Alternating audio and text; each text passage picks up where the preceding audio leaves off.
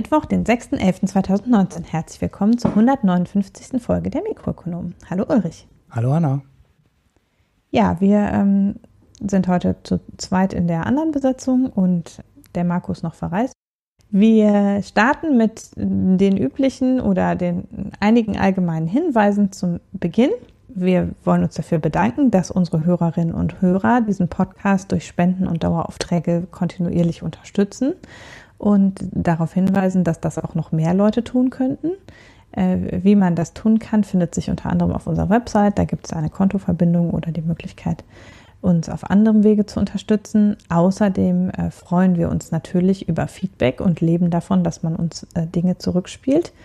Und das kann man tun, indem man uns Audiofiles schickt oder Text schickt an mikronom.posteo.de. Und äh, außerdem kann man uns auch auf Twitter anlabern, was nach der letzten Folge tatsächlich auch einige getan haben. Oder auf Reddit oder auf Facebook. Mhm. Wir hatten auf Twitter einige wertvolle Hinweise, das möchte ich noch einschieben.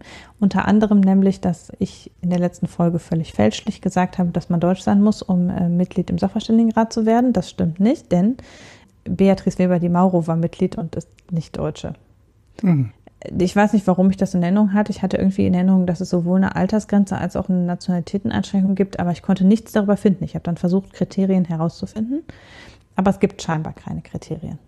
Also irgendwas gab es. Du musst, glaube ich, ähm, irgendwo einen wissenschaftlichen Posten haben. Ich meine, das hätte ich in der Diskussion mitbekommen. Also, glaube ich, die einzige Einschränkung. Also, du kannst nicht hauptberuflich zum Beispiel im Finanzministerium arbeiten. Ja, das macht ja Sinn. Also irgendwie muss ja eine Unabhängigkeit. Genau, das ist wohl eine Einschränkung, weil es gab irgendeine Kandidatin, die ich in der Diskussion mitbekommen habe, die nicht ähm, in Universitätsbetrieb steckt und deswegen wohl nicht Mitglied im Sachverständigenrat werden könnte, aber ich kriege das auch nicht mehr genau zusammen.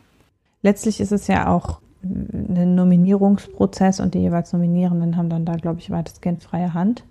Also danke für den Hinweis, der über Twitter gekommen ist. Und dann haben wir auf Twitter noch einen wertvollen Hinweis bekommen, genau ähm, weil nämlich jemand zu Thema Nobelpreis was verlinkt hat.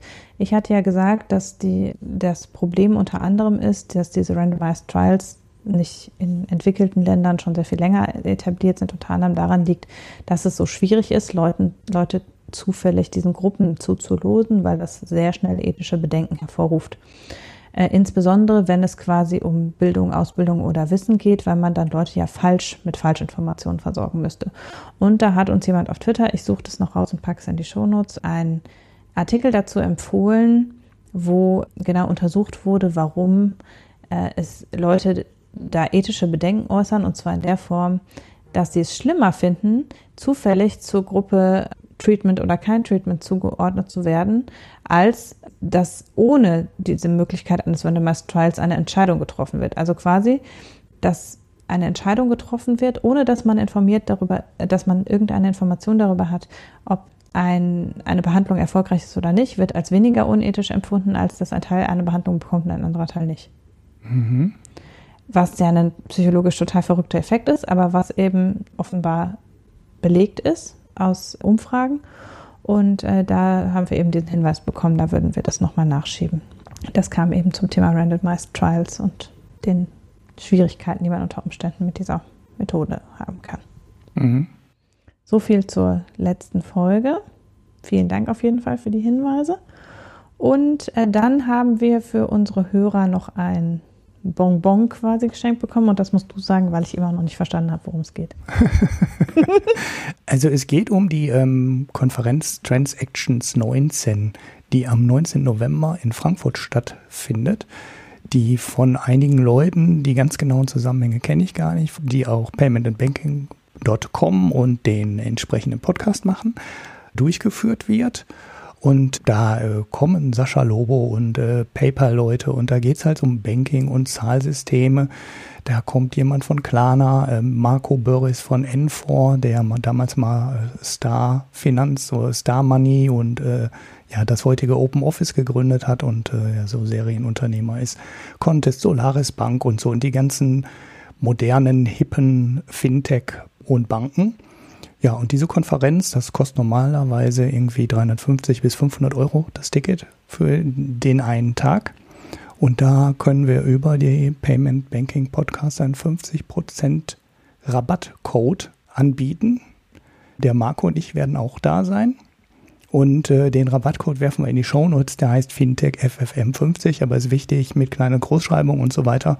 Der steht in den Shownotes, könnt ihr dann besser daraus Cut, Copy, Pasten und in das Bestellformular werfen, falls ihr Interesse habt an dieser Kon äh, Konferenz. Die Teilnehmerliste liest sich auf jeden Fall interessant, wenn man in der Branche arbeitet. Macht es, glaube ich, Sinn, da aufzutauchen. Mhm. Okay, so. Wir haben nichts in der Rubrik, wir sprechen nicht über, das heißt, wir behandeln natürlich alle Wirtschaftsthemen jetzt erschöpfend, wenn da nichts steht und wir sprechen nicht über. Ja. Ähm, tatsächlich hat ja, das, das ist ja irgendwann mal gesagt worden, dass wir nicht genug Abriss über die aktuelle Nachrichtenlage machen. Und das kann man dann hier vielleicht nochmal sagen, wir nehmen immer nur Sachen raus, die uns interessiert haben. Also wir berichten nicht die ganze Wirtschaftsnachrichtenlage der letzten Woche normalerweise. Mhm. Und trotzdem schreiben wir auch nicht immer rein, worüber wir nicht sprechen, scheinbar. Wir machen dann, äh, ja, ab 2000 Euro Spenden pro Monat machen wir auch den wöchentlichen Wirtschaftsnachrichtenüberblick, wie die Lage der genau. Nation. Aber mhm. bis dahin ist noch viel Luft.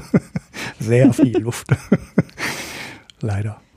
Ja, aber wir sprechen über etwas, was heute brandaktuell ist und wo wir uns heute noch, äh, um 12 Uhr war die Pressekonferenz und wir haben uns heute noch grob eingelesen, nämlich das Jahresgutachten des Sachverständigenrates.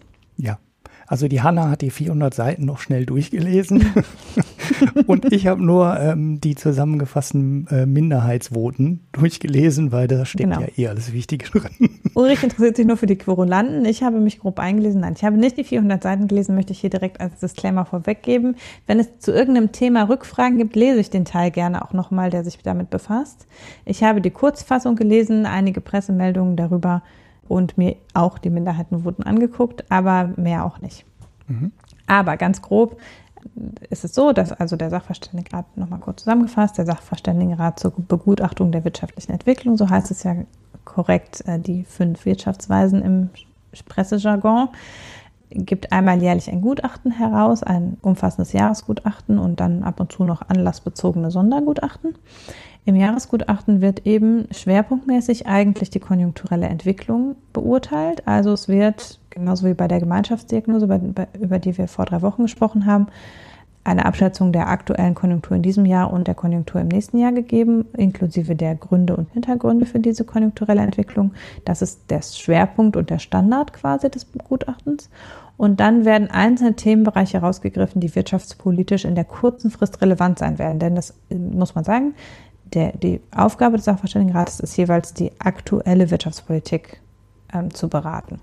Und dieses Jahr, das kann man vielleicht auch nochmal schon mal anführen, gibt es Sonderschwerpunktthemen zu äh, folgenden Themen, also neben dem konjunkturellen äh, wird, wird die Produktivitätsentwicklung gesondert betrachtet. Ich glaube, das wird es auch jetzt immer geben, weil der Sachverständigenrat ja neuerdings auch der Bundesproduktivitätsrat ist.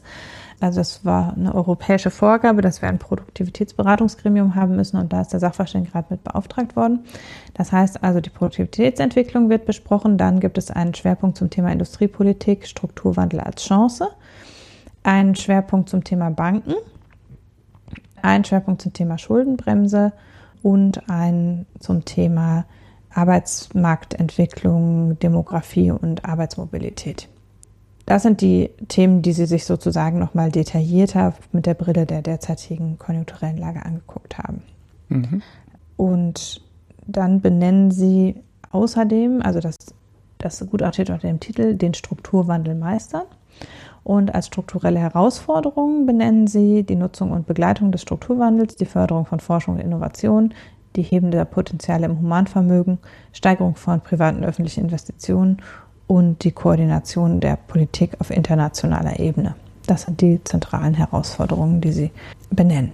Mhm. Es gab dazu heute eine Bundespressekonferenz. Das Video konnte ich mir nicht mehr vorher auch noch angucken. Von daher weiß ich nicht, was es noch an Rückfragen gab und ob vielleicht noch brisante Details da ausgeplaudert wurden. Üblicherweise ist das aber eigentlich nicht so. Es ist immer eine relativ dröge Veranstaltung. Ja, die, äh, die Journalisten, die die Fragen stellen müssen, haben ja im Endeffekt auch nicht die Chance, die 400 Seiten zu lesen, selbst wenn Ja, es gibt, das wird vorher publiziert. FAZ dann vorher liegt. Ich weiß nicht, wie viele Tage die vorher das bekommen. Ähm, dass die, die bekommen das schon ähm, ein, zwei Tage vorher. Also jetzt nicht viele, aber es gibt quasi ein Publikationsverbot immer bis zu dem Tag, wo die Bundespressekonferenz ist. Aber die kriegen das ein paar Tage vorher. Ja, ja gut. Dann haben sie vielleicht eine Chance, auch vernünftige Fragen zu stellen, zumindest zu ihren Schwerpunkten, ja. Genau. Zunächst mal die Konjunktursituation. Äh, da kommt der Sachverständigenrat im Prinzip im Einklang mit der Gemeinschaftsdiagnose und dem, der Steuerschätzung oder also der Abschätzung der Bundesregierung, die ja die Grundlage der Steuerschätzung bildet, zu einer ähnlichen Diagnose, nämlich wir haben in diesem Jahr sehr geringe Wachstumsrate von 0,5 Prozent. Das ist ja jetzt auch nicht mehr so schwierig zu beurteilen für dieses Jahr, da haben wir ja schon mal drüber gesprochen bei der Gemeinschaftsdiagnose. Und das Wachstum für nächstes Jahr schätzt der Sachverständigenrat auf 0,9 Prozent. Die Bundesregierung geht von 1 Prozent aus und ich meine, die, wird, die Gemeinschaftsdiagnose lag drunter bei 0,7 Prozent oder sowas. Aber jedenfalls so im Bereich oberhalb von 0,5 bis 1 Prozent liegen die Abschätzungen fürs nächste Jahr derzeit. Der Sachverständigenrat sagt aber, er geht nicht von einer längeren Rezession aus. Also sie sehen bisher keine Anzeichen für eine breite und längere Rezession ähm, sondern sie halten es für eine, für eine Schwäche, für eine zyklische Schwäche, die sich aber nicht zu einer tiefen Wirtschaftskrise ausmausern wird.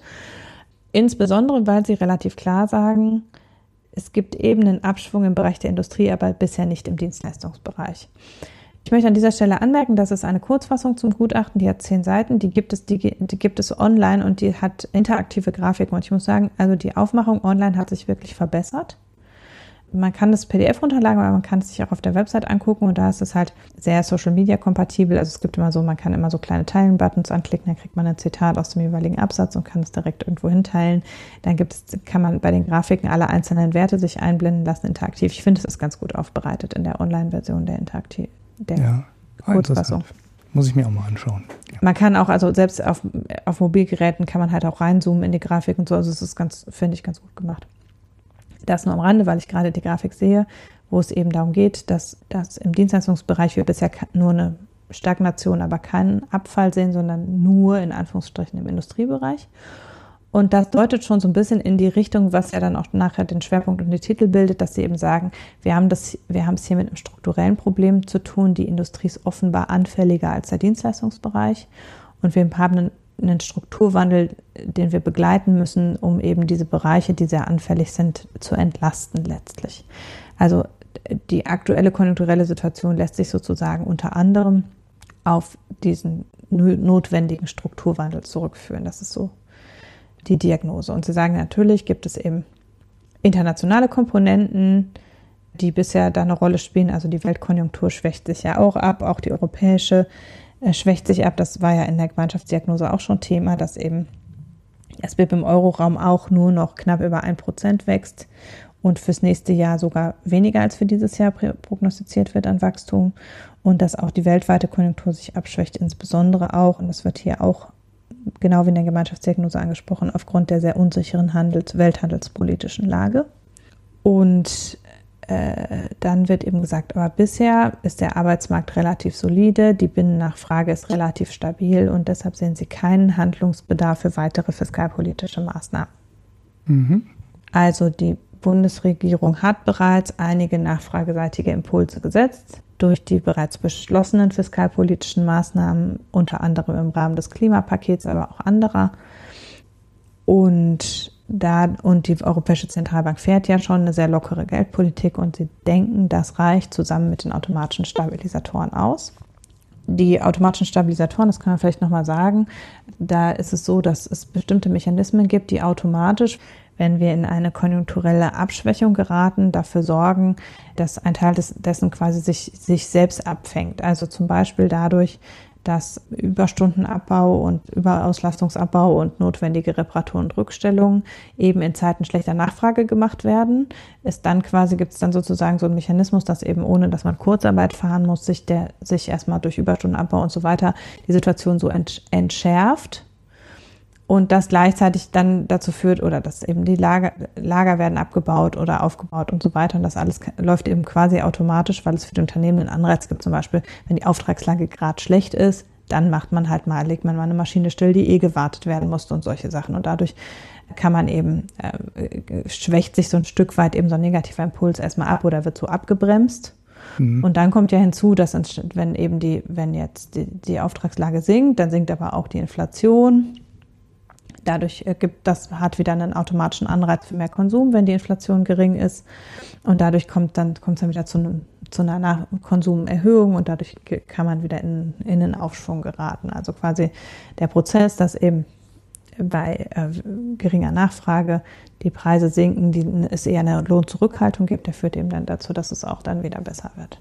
Ja, ja, der ist Konjunktur, also das Kurzarbeitergeld an sich ist natürlich auch ein Riesenstabilisator, ne, weil ja klar, aber das ist natürlich schon, ein, das ist natürlich schon, wenn man ins, in Kurzarbeit kommt, ist das natürlich schon ein Zeichen dafür, dass, dass es den Unternehmen tatsächlich, äh, dass sie an die Grenze kommen, wo sie es nicht mehr über einfach so ein bisschen Anpassen der Produ gerade gegenwärtigen mhm. Produktion schaffen können. Ja. Ne? Naja gut, aber im Gegensatz zu den USA oder irgendwelchen High-and-Fire-Ländern bricht halt mhm. nicht der private Konsum direkt zusammen, weil alle ähm, auf, in die Arbeitslosigkeit landen, sondern sie behalten ihren Job, bekommen etwas weniger Geld äh, vom, also deutlich weniger Geld vom Unternehmen, aber der Staat äh, gleicht dann halt einen Teil davon aus und das äh, stabilisiert natürlich auch extrem den privaten Konsum. Ja, ich finde, diesen Absatz dazu, brauchen wir ein Konjunkturprogramm oder nicht, etwas, sagen wir mal, widersprüchlich. Also, weil da steht, die Bundesregierung hat bereits fiskalpolitische Maßnahmen beschlossen, die kräftige nachfrageseitige Impulse setzen. Dadurch sinkt der strukturelle Finanzierungssaldo des Staates, obwohl immer noch Überschüsse erzielt werden. Also quasi der Staat schöpft noch nicht die schwarze Null voll aus, sondern ist immer noch im Überschussbereich. Die EZB habe außerdem auch schon durch die Lockerung quasi dazu beigetragen, dass es abgeschwächt wird. Und dann wird das aber direkt zurückgenommen, indem gesagt wird, eigentlich ist die Geldpolitik zu expansiv ausgerichtet gewesen und eigentlich hat das zu der Blase am Immobilienmarkt geführt und es besteht der, bestehen Gefahren für das Finanzsystem, die durch die lockere Geldpolitik verstärkt worden sind. Und der, die EZB hätte sich im Bereich der Anleihenkäufe eher zurückhalten sollen. Das finde ich einerseits, also ähm, ich weiß nicht, du hast ja das Minderheitenvotum gelesen, aber das Minderheitenvotum bezieht sich auf, nicht auf das Finanzsystem, ne? auf die Geldpolitik, oder? Nee. Nee, nee, das steht nur auf aktive Konjunkturpolitik ist äh, Ja, genau. Ja. Weil ich finde erstaunlich, dass es da kein Minderheitenvotum von Isabel Stabel gab. Mhm, ja. Weil eigentlich das Quantitative Easing vom Sachverständigenrat, also es ist von Seiten von der Bundesbank kritisiert worden, aber eigentlich von Isabel Schnabel und dem deutsch-französischen Expertengremium eher gestützt worden. Mhm. Also positive Maßnahme. Und jetzt wird es hier halt relativ stark kritisiert, dass die EZB auf neue Anleihenkäufe hätte verzichten können. Mhm. Oder sollen, weil es erhebliche Risiken birgt. Und das finde ich, also, ja, ich weiß nicht. Ja, vielleicht ich müsste da in die Ziffern reinlesen, aber ähm, ja, ja, vielleicht sind sie da auch, ähm, sind dann wieder irgendwelche anderen Formulierungen so gewesen, dass Isabel Schnabel dann nicht ein Minderheitenvotum angelegt, ein Minderheitsvotum eingelegt hat. Ja.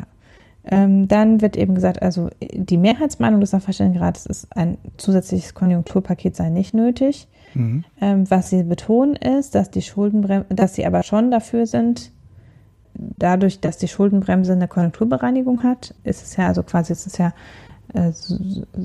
an das Bruttoinlandsproduktswachstum ge gekoppelt. Und dadurch wäre eine Neuverschuldung zum Zwecke der, des Ankurbelns der Konjunktur nach Einstellung des Sachverständigenrates prinzipiell möglich. Und es könnte, steht dann da noch, auch äh, noch über Steuersenkungen oder andere kurzfristige, kurzfristig wirkende Wachstumsimpulse nachgedacht werden. Also das wird äh, dieser Passus genau, das ja eine Neuverschuldung auch im Rahmen der Schuldenbremse möglich ist, wird in der Presse sehr, also das ist das, was zum Beispiel in der FAZ exklusiv gestern schon stand und was sehr rausgegriffen wird, ist, aha, sie sind also gegen die schwarze Null. Ne? Mhm. Weil eben an zwei, drei Stellen steht, eine Neuverschuldung sei ja gar nicht durch die Schuldenbremse ausgeschlossen, der Staat fahre ja noch Überschüsse und könne davon doch mal runtergehen. Und es wäre eben möglich, zum Sinne der, im Sinne der Konjunkturankurbelung auch Neuverschuldung anzustreben. Also das, da wird ja nicht, also es steht im Gutachten steht nicht drin, die Schuldenbremse soll abgeschafft werden, also zumindest nicht nach Mehrheitsmeinung.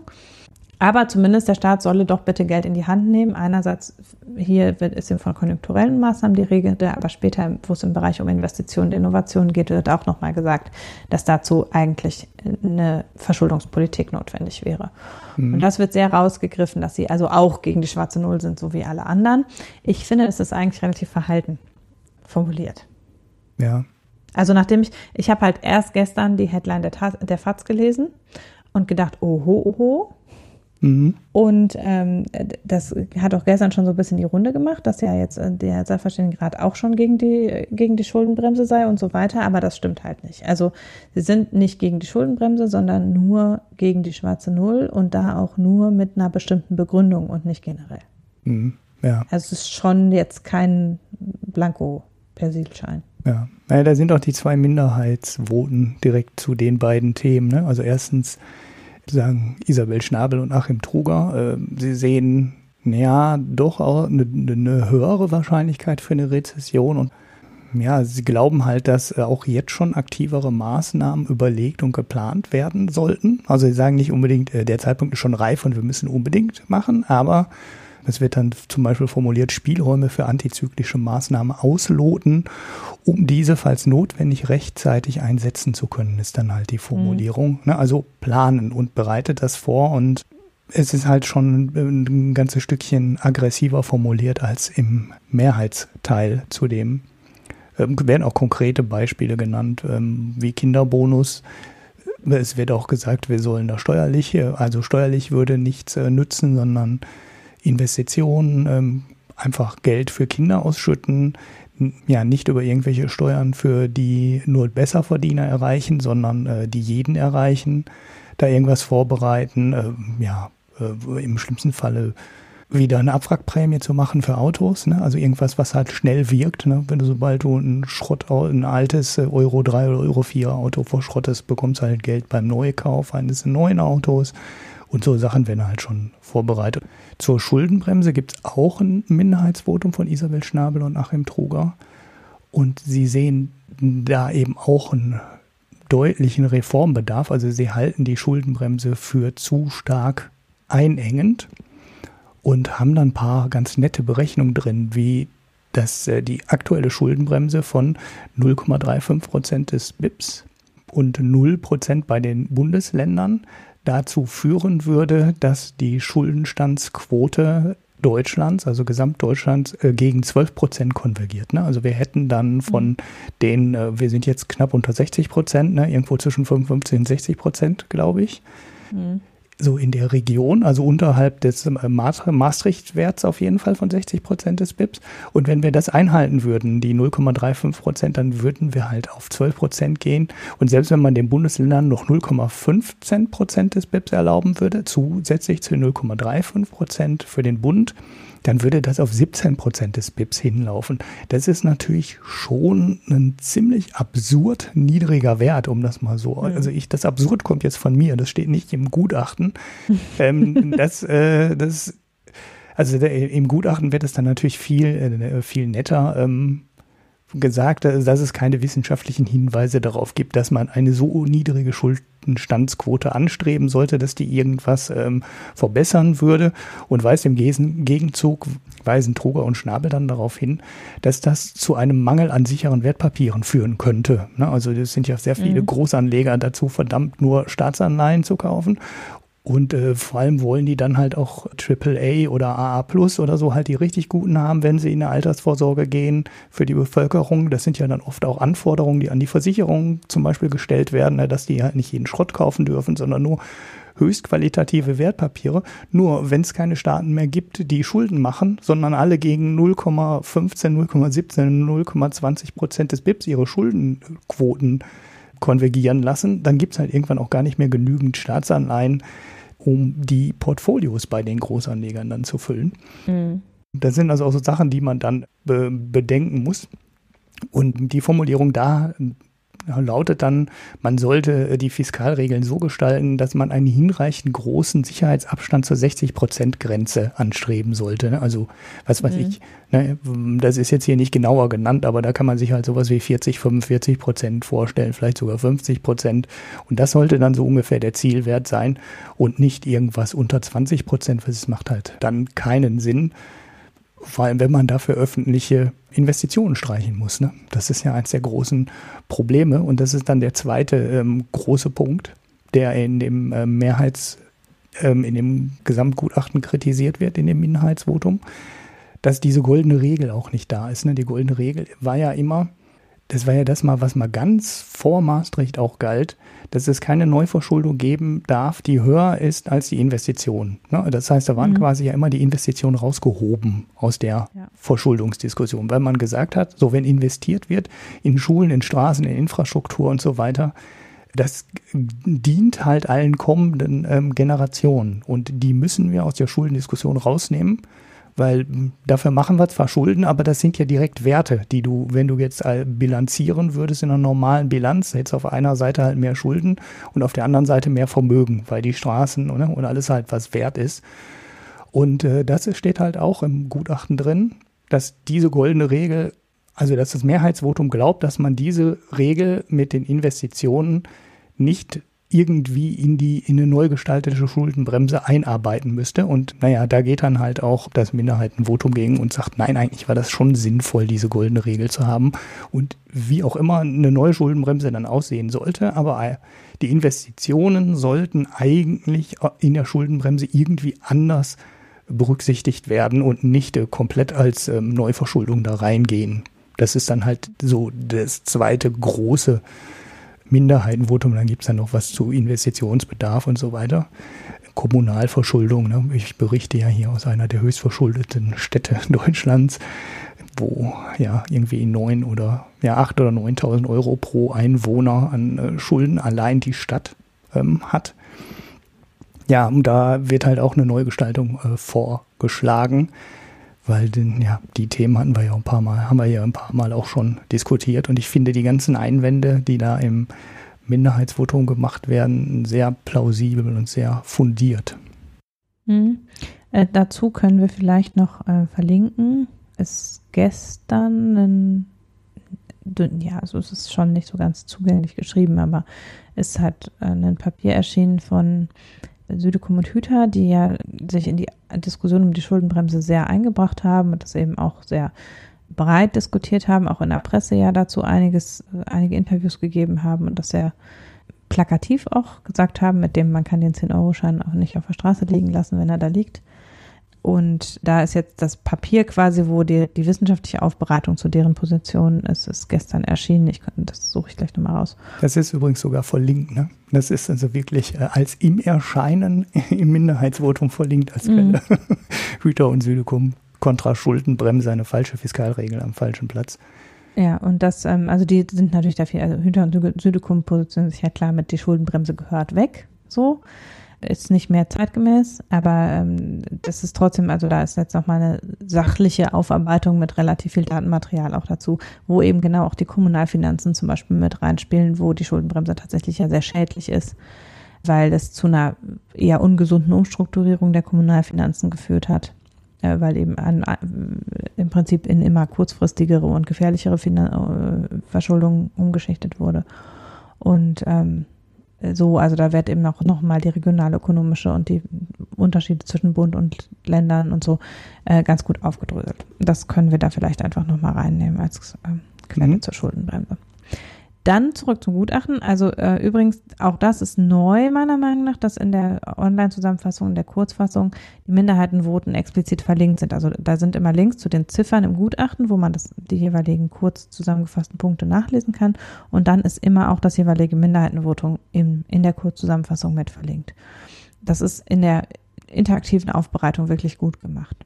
Dann geht es also weiter, ähm, nachdem eben diese die Frage der Konjunktur behandelt worden ist und eben das Mehrheitsvotum ja davon ausgeht, äh, es ist keine Rezession zu erwarten und deshalb kein Konjunkturprogramm nö nötig, äh, geht es dann an die strukturellen Herausforderungen. Da ist einerseits eben die Produktivitätsentwicklung, die als anhaltend schwach eingestuft wird.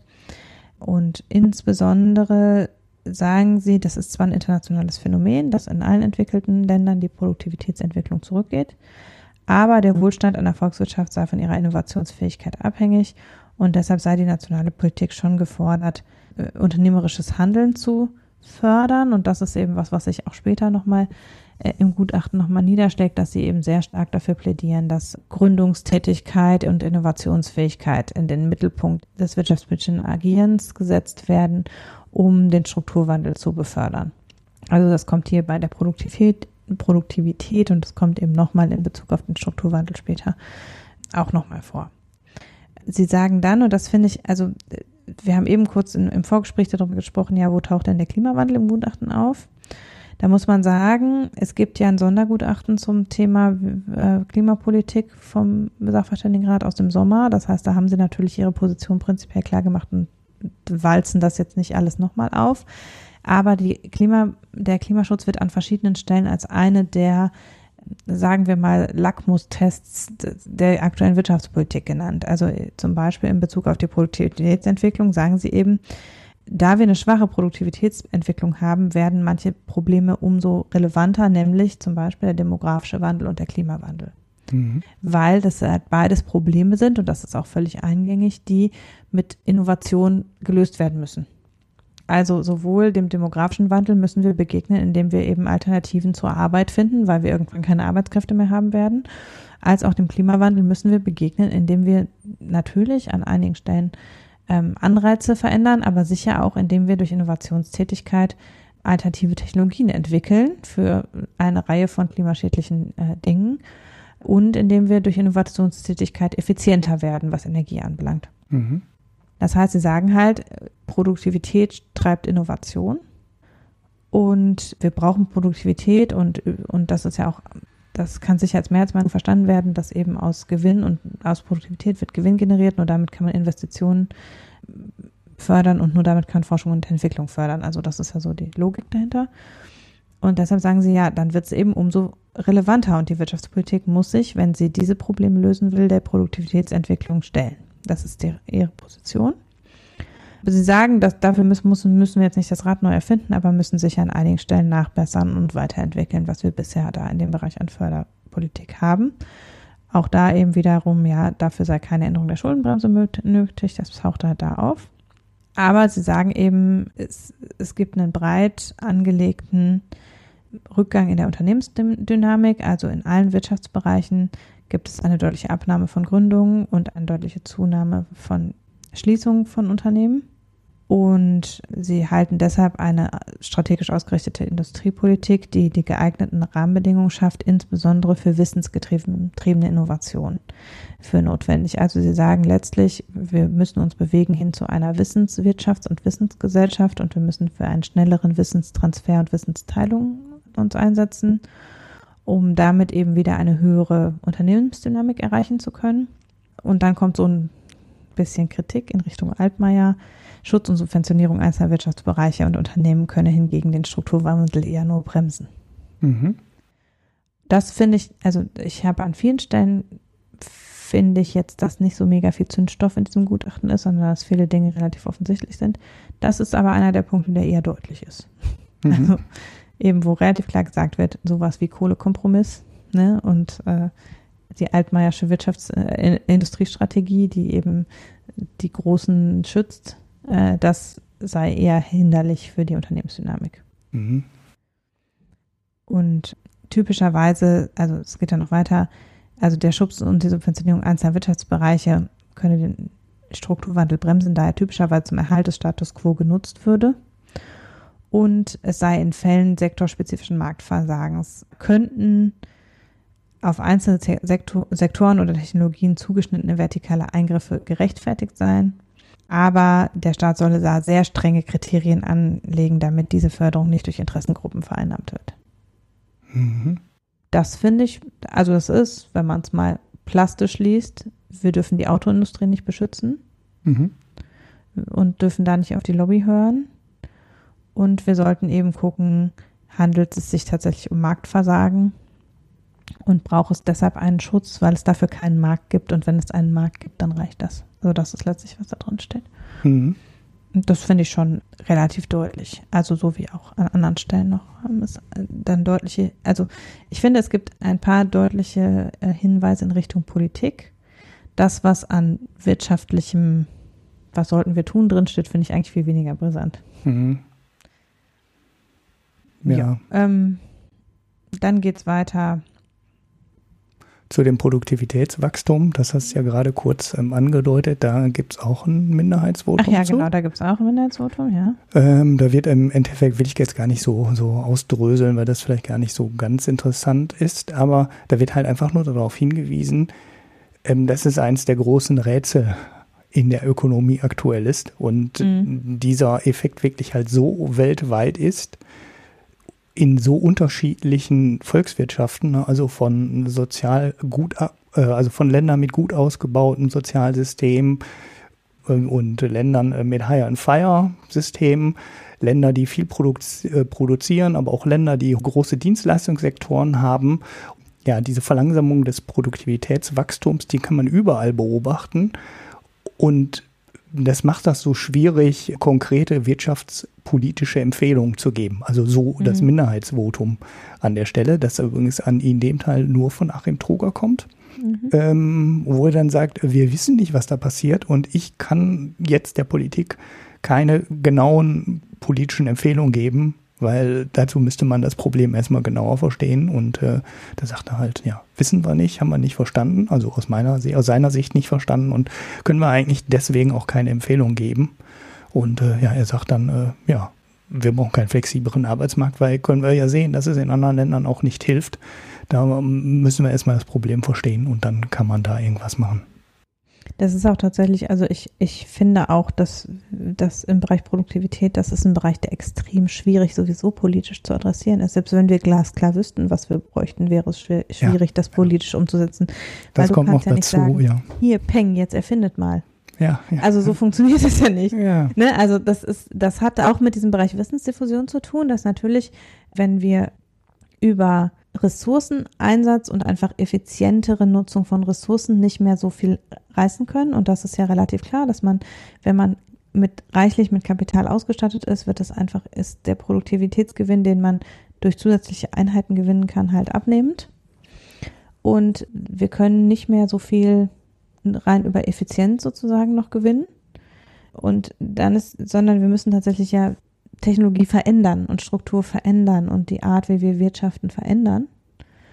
Und dann sind wir aber davon abhängig, dass das Wissen dazu bereitgestellt und schnell genug transferiert wird und umgesetzt wird. Und das ist ein Prozess, der Zeit braucht und den man auch ganz schwierig, also man kann natürlich gute Rahmenbedingungen dafür schaffen und verlässliche Gesetzgebung dafür schaffen und so weiter, den Schutz von, von Erfindungen. Aber am Ende kann man halt nicht sagen, hier, erfinde mal was. Und weil man ja auch bei einer Erfindung oder einer neuen Technologie am Ende ja nicht weiß, wie produktiv wird die sein, wenn man sie zu dem Zeitpunkt, wo sie erfunden wird. Mhm. Also man kann, das sieht man, finde ich ganz gut am Vergleich Elektroautos und Wasserstoff, dass oft Dinge, die als sehr prospektiv und wirksam wahrgenommen werden über eine lange Zeit, auch von Fachleuten, also ich meine, die ganze deutsche Autoindustrie hat auf Wasserstoff gesetzt, dass man dann irgendwann feststellt, nee, das geht nicht in die Breite und das ist auch schwierig vorauszusagen. Mhm. Und das, sowas, das, das gehört halt dazu, also Innovationszeit, Trial and Error.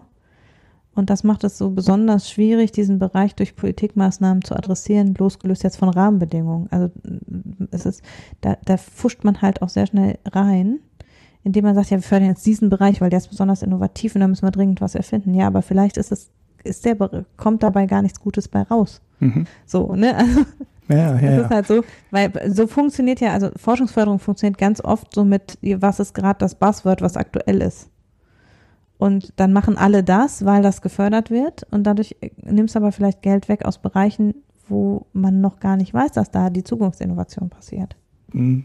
Und dadurch, ja, also es ist tatsächlich, würde ich auch sagen, das ist ein Bereich, der schwierig verstanden ist, wo wir diesen Rückgang der Produktivität nicht gut verstehen und wo wir selbst wenn wir wüssten, wir müssten die und die Sachen erfinden, immer noch das nicht staatlich erzwingen können. Ja. ja, der Klimawandel wäre ja auch einfach zu lösen, wenn wir wüssten, welche Technologien sich in 15 oder 20 Jahren durchgesetzt haben.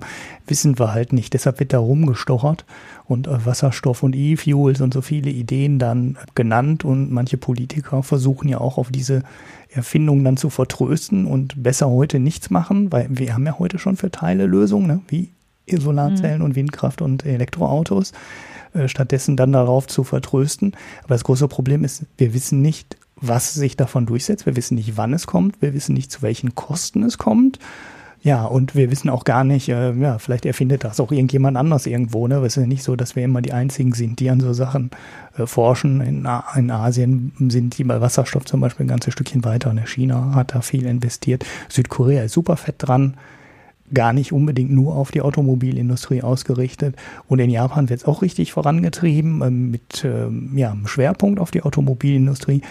Und ja, dann wenn die Politiker jetzt sagen, wir müssen führende Wasserstoffnation werden, ist das eine sehr nette Aussage, aber ob irgendwann überhaupt mal irgendwas daraus wird, weiß man auch nicht, weil wenn jetzt wirklich E-Fuels besser werden, ist es vielleicht die viel bessere Möglichkeit, aber das weiß halt heute keiner. Naja, und deshalb kann man nur ein bisschen Geld reingeben, Rahmenbedingungen setzen und ja, ansonsten einfach schauen. Und viel mehr kann da der Ökonom eigentlich auch nicht empfehlen. Und ja, die Politik sollte halt nicht so auf ein Pferd setzen und dann einen Haufen Geld hinterherwerfen, wenn man nicht weiß, ob es wirklich reicht. Ähm, ich habe den Teil nicht gelesen. Mich hätte mal interessiert, ob Sie da auch über ja, Märkte schaffen reden, weil das ist so eine Sache, die mir in der Politik immer so fehlt. Es wird halt immer viel Geld ausgegeben für Forschung und auch viel Geld ausgegeben für Demoanlagen.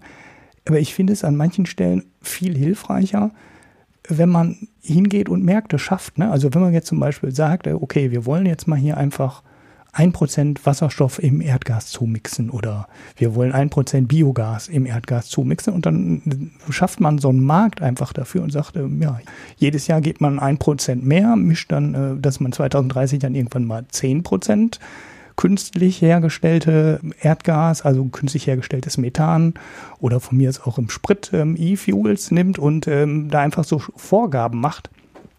Und der, der Industrie sagt, hier wird ein Markt geschaffen und ihr könnt euch darauf verlassen. Ne? Was, das war ja im Endeffekt die ganze Idee hinter dem EEG. Ne? Es wird mhm. halt ein Markt geschaffen und dann hat aber der Staat ist nicht hingegangen und hat Solarzellen produziert, sondern er hat nur gesagt, ähm, es gibt hier 40 Cent für eine Kilowattstunde Solarstrom, macht mal. Ne? Und mhm. äh, dann sind, ist die Industrie halt hingegangen, hat das gemacht. Und ich finde, wir sind äh, an so vielen Stellen immer noch so in so einer Forschungsförderlogik. Und ich fände es mal gar nicht schlimm, wenn man hingehen würde und einfach sagen würde, so, wir schaffen mal hier einfach eine, so eine staatlich vorgeschriebene Nachfrage nach Wasserstoff. So, und dann soll die Industrie doch rausfinden und ihre Demo-Projekte dann äh, bauen und hochskalieren. Und äh, wer das dann halt hinbekommt, kann halt dann seinen ein oder zwei oder drei Prozent Wasserstoffquote anliefern. Und ja, da wünschte ich mir auch mehr, dass da mehr die Wirtschaft eingebunden wird und das nicht immer alles nur über, nicht nur über das Fördergeld. Also ich will jetzt Fördergelder jetzt nicht äh, wegdiskutieren, aber ich fände auch mal äh, den Markt dahinter interessant, dass der geschaffen wird. Ich glaube, ich gucke mir da nochmal das. Steht das da nicht drin? Das steht da bestimmt nicht drin, ja. Weil natürlich das ein viel stärkerer Eingriff in, in, also es ist halt ein sehr viel aktiverer Eingriff in den Markt, als es nur die Förderung von Innovation ist. Sie sagen aber übrigens auch, dass die, wir zwar eine größere Innovationsfähigkeit brauchen, unser Forschungsfördersystem aber eigentlich im Grunde gut ist und wenn, sollte nur auf europäischer Ebene da mehr dazukommen. Mhm. Also es wird jetzt nicht gesagt, und eben im Bereich Wissensdiffusion und Transfer, das ja, aber nicht im Bereich äh, Forschungsfördermaßnahmen. Ja, eigentlich wäre das ja eine relativ marktorientierte Lösung, ne? also aus meiner Sicht, ne? weil ähm, Nachfrage schaffen ist immer, ist halt äh, eine Sache, die grundsätzlich okay ist. Also dann nicht immer sozusagen, äh, wir fördern nur Demoanlagen, sondern man sorgt einfach dafür, dass Zeug auch jemand kauft, weil dann entstehen die Anlagen von alleine. Hm. Ja. Nee, steht glaube ich nicht drin. Ähm, ja, was aber noch mehr an Altmaier-Bashing äh, drin vorkommt, ist, Sie haben auch einen Passus zum Thema europäische Wettbewerbspolitik und sagen zwar, sollte die Wettbewerbspolitik sich an die neuen Technologien anpassen, aber nicht gelockert werden. Mhm. Und es wäre aber auch unverhältnismäßig, bereits heute aus Angst vor einem höheren Konkurrenzdruck durch ausländische Unternehmen auf die Vorteile des Wettbewerbs oder des, der Kapitalverkehrsfreiheit zu verzichten. Staatlich protegierte nationale oder europäische Champions, das ist fast ein wörtliches Zitat, mhm. sowie Investitionsprüfungen ausländischer Direktinvestitionen werden nicht dazu imstande sein, die Wettbewerbsfähigkeit der heimischen Volkswirtschaft zu sichern. Mhm. Also, sie sagen, wir brauchen das auf europäischer Ebene und nicht auf nationaler Ebene. Und wir sollten äh, nicht da jetzt vorsprechen und sagen, wir protegieren jetzt alles, sondern sollten eben nur die Wettbewerbspolitik dahingehend aktualisieren, dass sie den neueren technischen Entwicklungen Rechnung trägt. Also dass wir eben zum Beispiel Wettbewerb von Multinationals irgendwie regulieren können. Mhm. Wo sie hingegen sagen, dass es durchaus äh, ein Problem mit der Wettbewerbsfähigkeit der, des deutschen Sektors gibt, ist der Bankensektor. Ähm, der wird ja auch relativ ausführlich im Gutachten behandelt. Also sie sagen, der hohe Wettbewerb aus dem Ausland sei für den deutschen Bankensektor tatsächlich ein sehr starkes Problem und könnte zu einem negativen Einfluss auf die Finanzstabilität haben. Die deutschen Banken seien extrem niedrig profitabel nur und das würde eben verhindern, dass sie in ihre Zukunftsfähigkeit investieren können. Also am Ende, sie verlieren sozusagen immer noch weiter an Boden, dadurch, dass sie so wenig profitabel sind. Und deshalb können eben Fintechs und Big Techs diesen Markt übernehmen. Mhm. Und da wird eben schon, also im Bereich der Banken wird schon, positioniert sich das Gutachten relativ stark dahingehend, dass da eben ein Eingriff notwendig ist. Mhm. Da plädieren Sie für einen Eingriff, interessant. Ja, warte, ich gucke das nochmal nach. Ähm, ich, ich werde das auf der Transactions 19 aufbringen, das Thema. Ihr könnt vergünstigste, na, ihr wisst, Tickets erwerben. Ähm, ja. Da, da gibt es ja, ich hab, da gibt's einen Schwerpunktteil zum Thema Banken und da wird eben schon gesagt, wir müssen daran arbeiten, dass die deutschen Banken da profitabler werden und dass wir eben da im deutschen Bankensystem regulativ auch eingreifen, damit die am Zahn der Zeit bleiben. Also da sagen sie jetzt nicht, wir müssen jetzt denen irgendwie die protegieren und ähm, das wollte ich gerade äh, sagen, weil das ist. Nee, das nicht. Also nicht irgendwie, wir müssen da noch mehr Schulden aufkaufen und Bad Banks gründen, mhm. sondern es muss eben da investiert werden in die Zukunftsfähigkeit. Und das heißt natürlich schon im Prinzip zum Beispiel eine Förderung der Digitalisierung im Bankenmarkt und so weiter, kann man da schon auch rauslesen. Mhm. Aber eben, ja, es sei eben notwendig, dass die Banken zukunftsfähig werden und ihre Geschäftsmodelle in, in die Zukunft transferieren können. Sonst sei die Finanzstabilität gefährdet, weil Fintechs offensichtlich nicht für Finanzstabilität sorgen können, lesen wir daraus. Ja, das ist ja, also da, da, da gibt es mal einen Markt mit neuer Konkurrenz und dann ist den Ökonomen auch nicht recht. Also das finde ich ja jetzt. Äh, könnte wohlfahrtsmindernd sein. Seltsam. Ja, okay. Ja. Ähm, dann gibt es wieder einen Bereich, der umstritten ist scheinbar, nämlich die Frage nach der Vermögens- und Einkommensverteilung. Mhm. Also der Staat, äh, das, das, die Mehrheitsmeinung ist, ähm, dass Deutschland durch ähm, im Bereich der Einkommensverteilung keine so besorgniserregende Ungleichverteilung hat, sondern dass eben der Gini-Koeffizient relativ stabil ist seit mittlerweile 15 Jahren und dass dadurch, dass Deutschland ein sehr starkes Umverteilungssystem hat, also wir eben Sozial-, Regional- und Rentenpolitik haben, dass das eben da, dazu führt, dass die um, dass wir sehr viel umverteilen und dadurch eben die negativen Auswirkungen des Strukturwandels sowieso schon sehr gut abfedern. Mhm. Dazu gibt es ein Minderheitenvotum. Ja. Logischerweise, also ich meine, das ist jetzt wirklich das Kerngebiet ja. von Achim Truger und da ist es relativ logisch, dass es dazu ein Minderheitenvotum gibt. Ja, das ist auch relativ lang. Das sind mhm. äh, sechs Seiten, sieben Seiten, wo er erstmal die, das Basisjahr kritisiert. Das ist so ein, so ein der erste Punkt. Ne? Also da würde oft mit 2007 verglichen und 2007 wäre ein Ausreißer. Weist auch darauf hin, dass der Genie-Koeffizient relativ stabil geblieben ist was aber eigentlich eine andere Performance ist, weil in Zeiten von deutlich zunehmender Beschäftigung müsste eigentlich der, ähm, weil das ist ja der Faktor, der das Einkommen am unteren Ende so deutlich senkt, mhm. äh, müsste dort eigentlich eine, eine, eine, spürbare Verbesserung zu sehen sein, weil die Einkommen der ganz unten halt äh, durch eine Beschäftigung steigen sollten. Könnte man könnte man nicht beobachten. Also eigentlich würde er underperformen. Wir müssten da eine Verbesserung sehen beim Gini-Koeffizienten und äh, nicht eine Stabilisierung. Und er bezieht sich dann auch so ein bisschen auf die Armutsrisikoquote, die sich von 14 auf 16 Prozent erhöht hat und ähm, ja, weist dann darauf hin, dass aus seiner Sicht da ja du, doch durchaus Probleme herrschen und man die angehen sollte. Es gibt noch einen Punkt, den er explizit kritisiert und das ist äh, ja diese eher intragenerationale Einkommensmobilität. Mhm die im Hauptgutachten, also im Mehrheitsvotum dann wohl auch genannt wird, dass es gleich bleiben würde oder gleich beim gut wäre, weil das ist ja eine der Sachen, also man sollte halt nicht immer, man darf halt nicht immer statisch hingehen und äh, diese Dezile miteinander vergleichen, weil da kann, können halt auch Sachen durchaus verzerrend wirken, wie zum Beispiel äh, eine starke Einwanderung von Flüchtlingen, die wir hatten 2015, die dann logischerweise alle im untersten Dezil landen, bei den Einkommensschwächsten, zumindest am Anfang, bis sie dann irgendwann Deutsch gelernt haben und einen Job gefunden haben und in den Arbeitsmarkt kommen. Und die Dezile sind ja nicht gleich an der Stelle, wenn man die langfristig vergleicht, sondern die Zusammensetzung kann sich massiv ändern. Und es kann ja ein Student, der vor 15 Jahren im untersten Dezil war, weil er kein Einkommen hatte und nur BAföG, der kann ja dann sein Studium beendet haben und auf einmal einen sehr gut bezahlten Job ähm, bei irgendeinem Beratungsunternehmen bekommen haben und dann ist er auf einmal im obersten Dezil.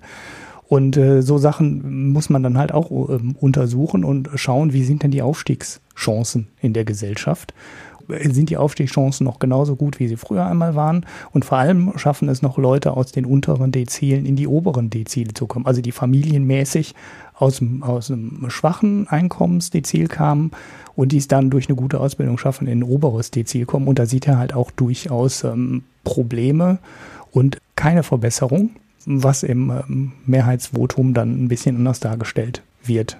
Ja, wobei im Mehrheitsvotum, also ich lese aus der Kurzzusammenfassung zumindest raus, dass da auch gesagt wird, im Bereich der intragenerationalen Mobilität kann noch, gibt es zumindest noch Potenzial.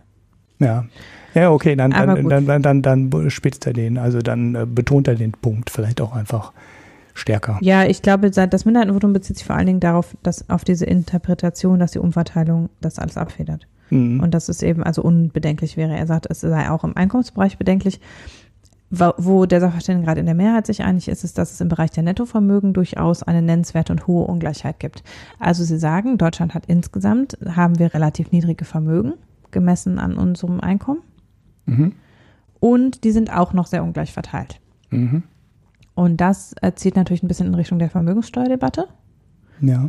Äh, und da sagen sie, okay, man kann das nicht so gut beurteilen, das stimmt auch weil wir ja Rentenanwartschaften haben, weil wir ähm, selbstgenutzte Wohn, also weil wir quasi Vorsorge fürs Alter durch selbstgenutztes Wohneigentum haben und weil wir im nennenswerten Umfang einbehaltene Unternehmensgewinne haben, die eben das Betriebsvermögen erhöhen und dass dadurch eben teilweise diese Ungleichheit bei den Vermögen relativiert werde. Also einerseits eben, dass Leute also das sind verschiedene Punkte, die es einfach schwierig machen, das zu interpretieren. Also wie rechnet man Rentenanwartschaften rein? Rechnet man sie zum Vermögen dazu oder nicht zum Beispiel?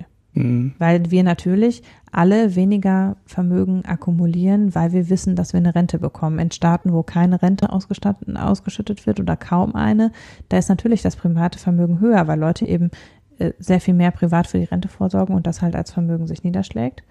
Umgekehrt ist es eben so, wenn in Bereichen, also im Bereich der Kapitaleigner, da können die Vermögen unter Umständen relativ niedrig sein, weil die immer alles wieder reinvestieren in ihr Unternehmen. Also eigentümergeführte Unternehmen reinvestieren einen Großteil ihres Gewinns. Mhm. Aber natürlich ist dann da ein Betriebsvermögen da, was irgendwann vererbt wird oder was irgendwann in der Rente benutzt werden kann. Der Betrieb wird veräußert oder vererbt. Und das heißt, dieses Betriebsvermögen geht irgendwann in Privatvermögen über.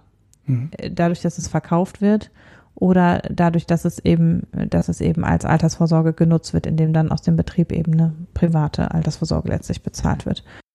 Und das heißt, da, das wiederum macht es dann auf der anderen Seite, also am oberen Ende der, Einkommensverteilung, der Einkommensverteilung schwierig, die Vermögen sauber einzuschätzen. Deshalb kann man die Ungleichheit der Vermögen nicht so gut messen, sagen sie.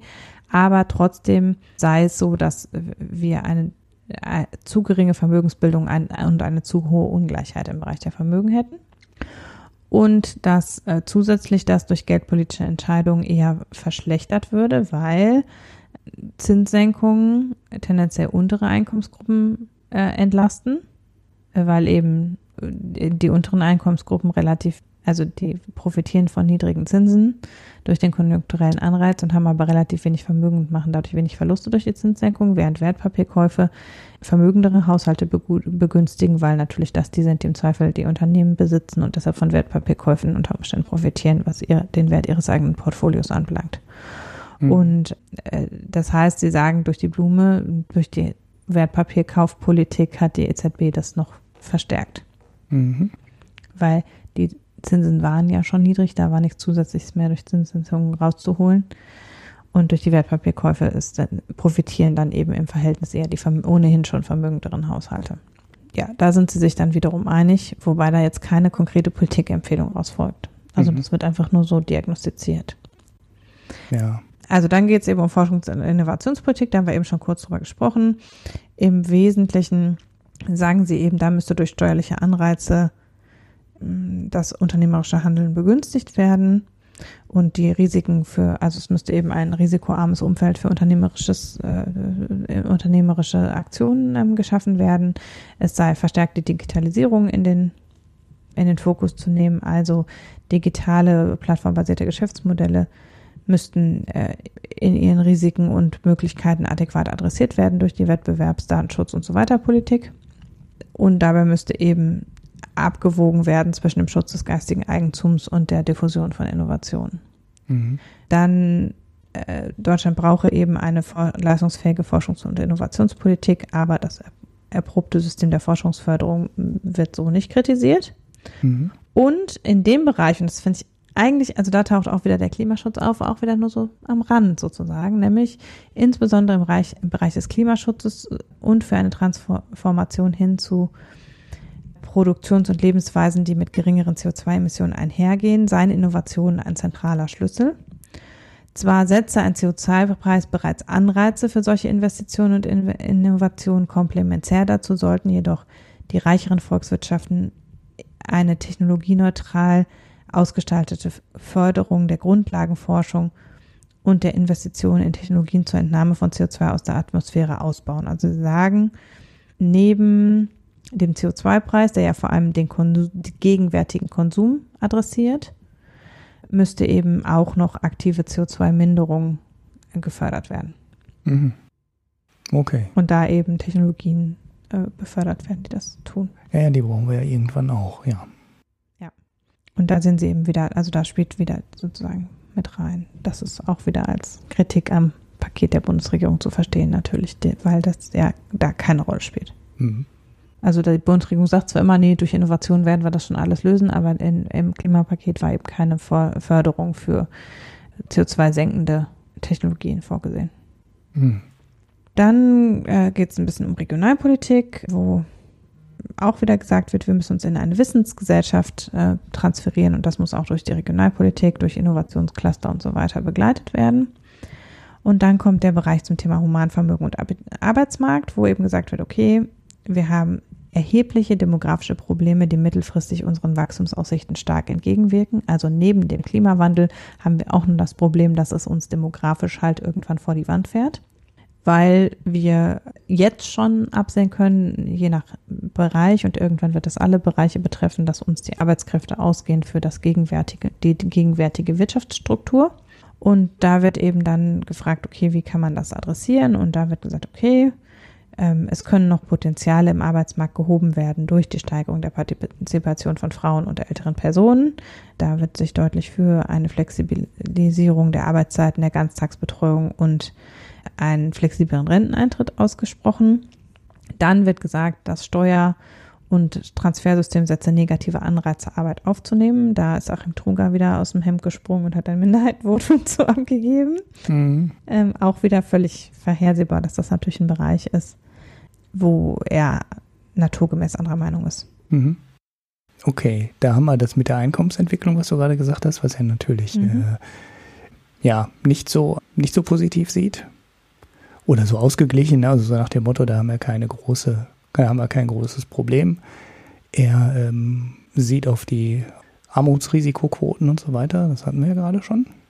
Mhm. Und dann wird ganz, also was er dann ganz explizit äh, betont ist, dass, dass Deutschland im internationalen Vergleich da auch nicht gut aussieht, was die ganzen Entwicklungen angeht. Also da, da könnte Deutschland mit dem, nach dem Wirtschaftsaufschwung halt ein ganzes Stückchen besser sein. Und ja, altes Thema halt, äh, Steuersystem in der Vergangenheit hat die, die obersten entlastet und die unteren Teile der Bevölkerung halt belastet. Und das passiert, ähm, das ist halt ein sehr eindeutiger Trend, wenn man mhm. das ähm, langfristig, langfristig betrachtet. Ne? Also über die letzten 20 Jahre so ungefähr betrachtet, auch noch mit den rot-grünen Reformen dann teilweise, die da reinwirken. Und ja, da hat man halt in dem obersten Dezil eine Steuer, eine Entlastung um um zwei Prozent und in den unteren Bereichen hat man halt eine Belastung, eine Erhöhung der Mehrwertsteuer und äh, aber gleichzeitig Senkung auf Kapitaleinkünfte, auf ähm, die Unternehmenssteuern sind gesenkt worden und das begünstigt halt die Reichen und Selbstständigen stark und äh, belastet halt die Leute unten. Man sieht halt dann in so einer Grafik relativ sauber, die von dem Stefan Bach auch errechnet wurde, dass die untersten sieben Dezile, also die untersten 70 Prozent der Bevölkerung heute eine höhere Steuerbelastung, Steuer- und Sozialbeitragsbelastung haben. Also 2015 war die Berechnung der letzte Stand gegenüber 1998. Und da sieht man, dass erst ab, ab, ab dem achten Dezil entlastet wurde. Also das achte Dezil wurde leicht entlastet, das neunte Dezil wurde sogar interessanterweise etwas weniger entlastet, aber äh, spürbare Entlastung gibt es dann halt im obersten Dezil, ne, also den 90 bis 100 Prozent ähm, reichsten. Und wenn man das oberste Top-Prozent dann noch rausnimmt, äh, da ist die ähm, Entlastung, die steuerliche Entlastung dann nochmal doppelt so hoch, also viereinhalb Prozent so grob abgelesen aus der Grafik, vielleicht sogar fünf Prozent. Ja, während die unteren, ähm, das untere Dezil halt ungefähr um die gleiche Größenordnung mehr belastet wurde. Und da sagt er halt eigentlich, müsste jede Änderung, die im Steuersystem jetzt gemacht wird, das Gegenteil bewirken. Also es müssten halt die Leute ähm, jetzt mal mehr belastet werden, die in der Vergangenheit entlastet wurden und andersrum. Und berechnet dann halt auch eine Berechnung ähm, von Stefan Bach und ähm, ja, Hamisch, äh, die dann im Paper die Auswirkungen der Abschaffung eines des Solidaritätszuschlags berechnet haben. Und da sieht man dann halt auch wieder sehr schön, dass die unteren vier Dezile überhaupt gar, gar keinen Solidaritätszuschlag bezahlen. Und äh, dann steigt es halt am Ende ähm, hm. dass 62 Prozent des Solidaritätszuschlags auskommen, aus dem obersten Dezil kommt, also aus dem zehnten Dezil, 16 Prozent aus dem neunten Dezil. Und äh, ja, dann, wenn man das mal zusammennimmt, dann ist man halt schon bei 78 Prozent der, der, der Steuereinnahmen durch den Solidaritätszuschlag. Und da weiß man auch wieder genau, wer durch eine Abschaffung des Solidaritätszuschlags entlastet würde. Mhm. Und äh, ja, deshalb sagt Truger dann, das ist eigentlich nicht der Ansatz, äh, den wir wirklich verfolgen sollten, weil das sind genau die Leute, die wir in der Vergangenheit schon entlastet haben und da sollte man andere Maßnahmen ergreifen und nicht äh, egal äh, ob das Bundesverfassungsgericht gesagt hatte, der muss jetzt weg, weil das war eine temporäre Maßnahme und äh, egal wie man das politisch verkaufen will, selbst wenn man ihn abschafft, muss man sich ganz klar bewusst sein, dass das keine Entlastung der Mittelschicht ist. Das ist einfach, ähm, einfach eine Lüge. Wenn man jetzt die Mittelschicht sagen wir mal, nehmen wir mal, ähm, sagen wir mal, 20 Prozent sind unten, 20 Prozent sind oben und der Rest dazwischen ist Mittelschicht. Ne? Mache ich jetzt mal einfach so als meine Definition. Dann zahlt die Mittelschicht vom dritten bis zum achten Dezil, die zahlen gerade mal 22 Prozent des gesamten Solidaritätszuschlags. Da kommt nicht spürbar Geld aus, aus, der, aus deren Portemonnaies und das, äh, der große Teil kommt äh, halt von, dem, von den oberen 20 Prozent und die spüren dann halt die Entlastung und die in der Mitte spüren die Entlastung nicht.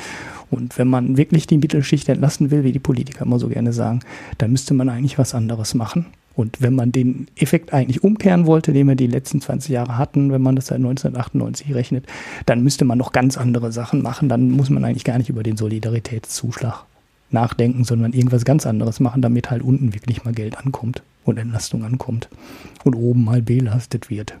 Mhm.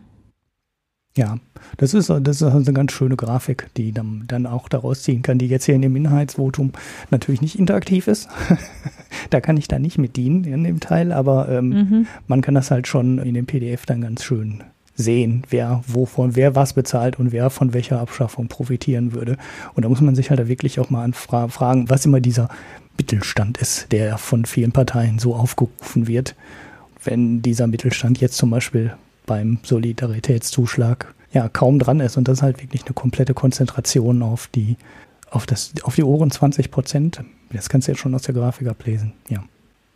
Also äh, werden hier jetzt, keine in dem Minderheitsvotum von Achim Truger sind jetzt keine konkreten äh, Vorschläge da. Er sagt halt nur, dass es der Solidaritätszuschlag eigentlich die falsche Diskussion ist.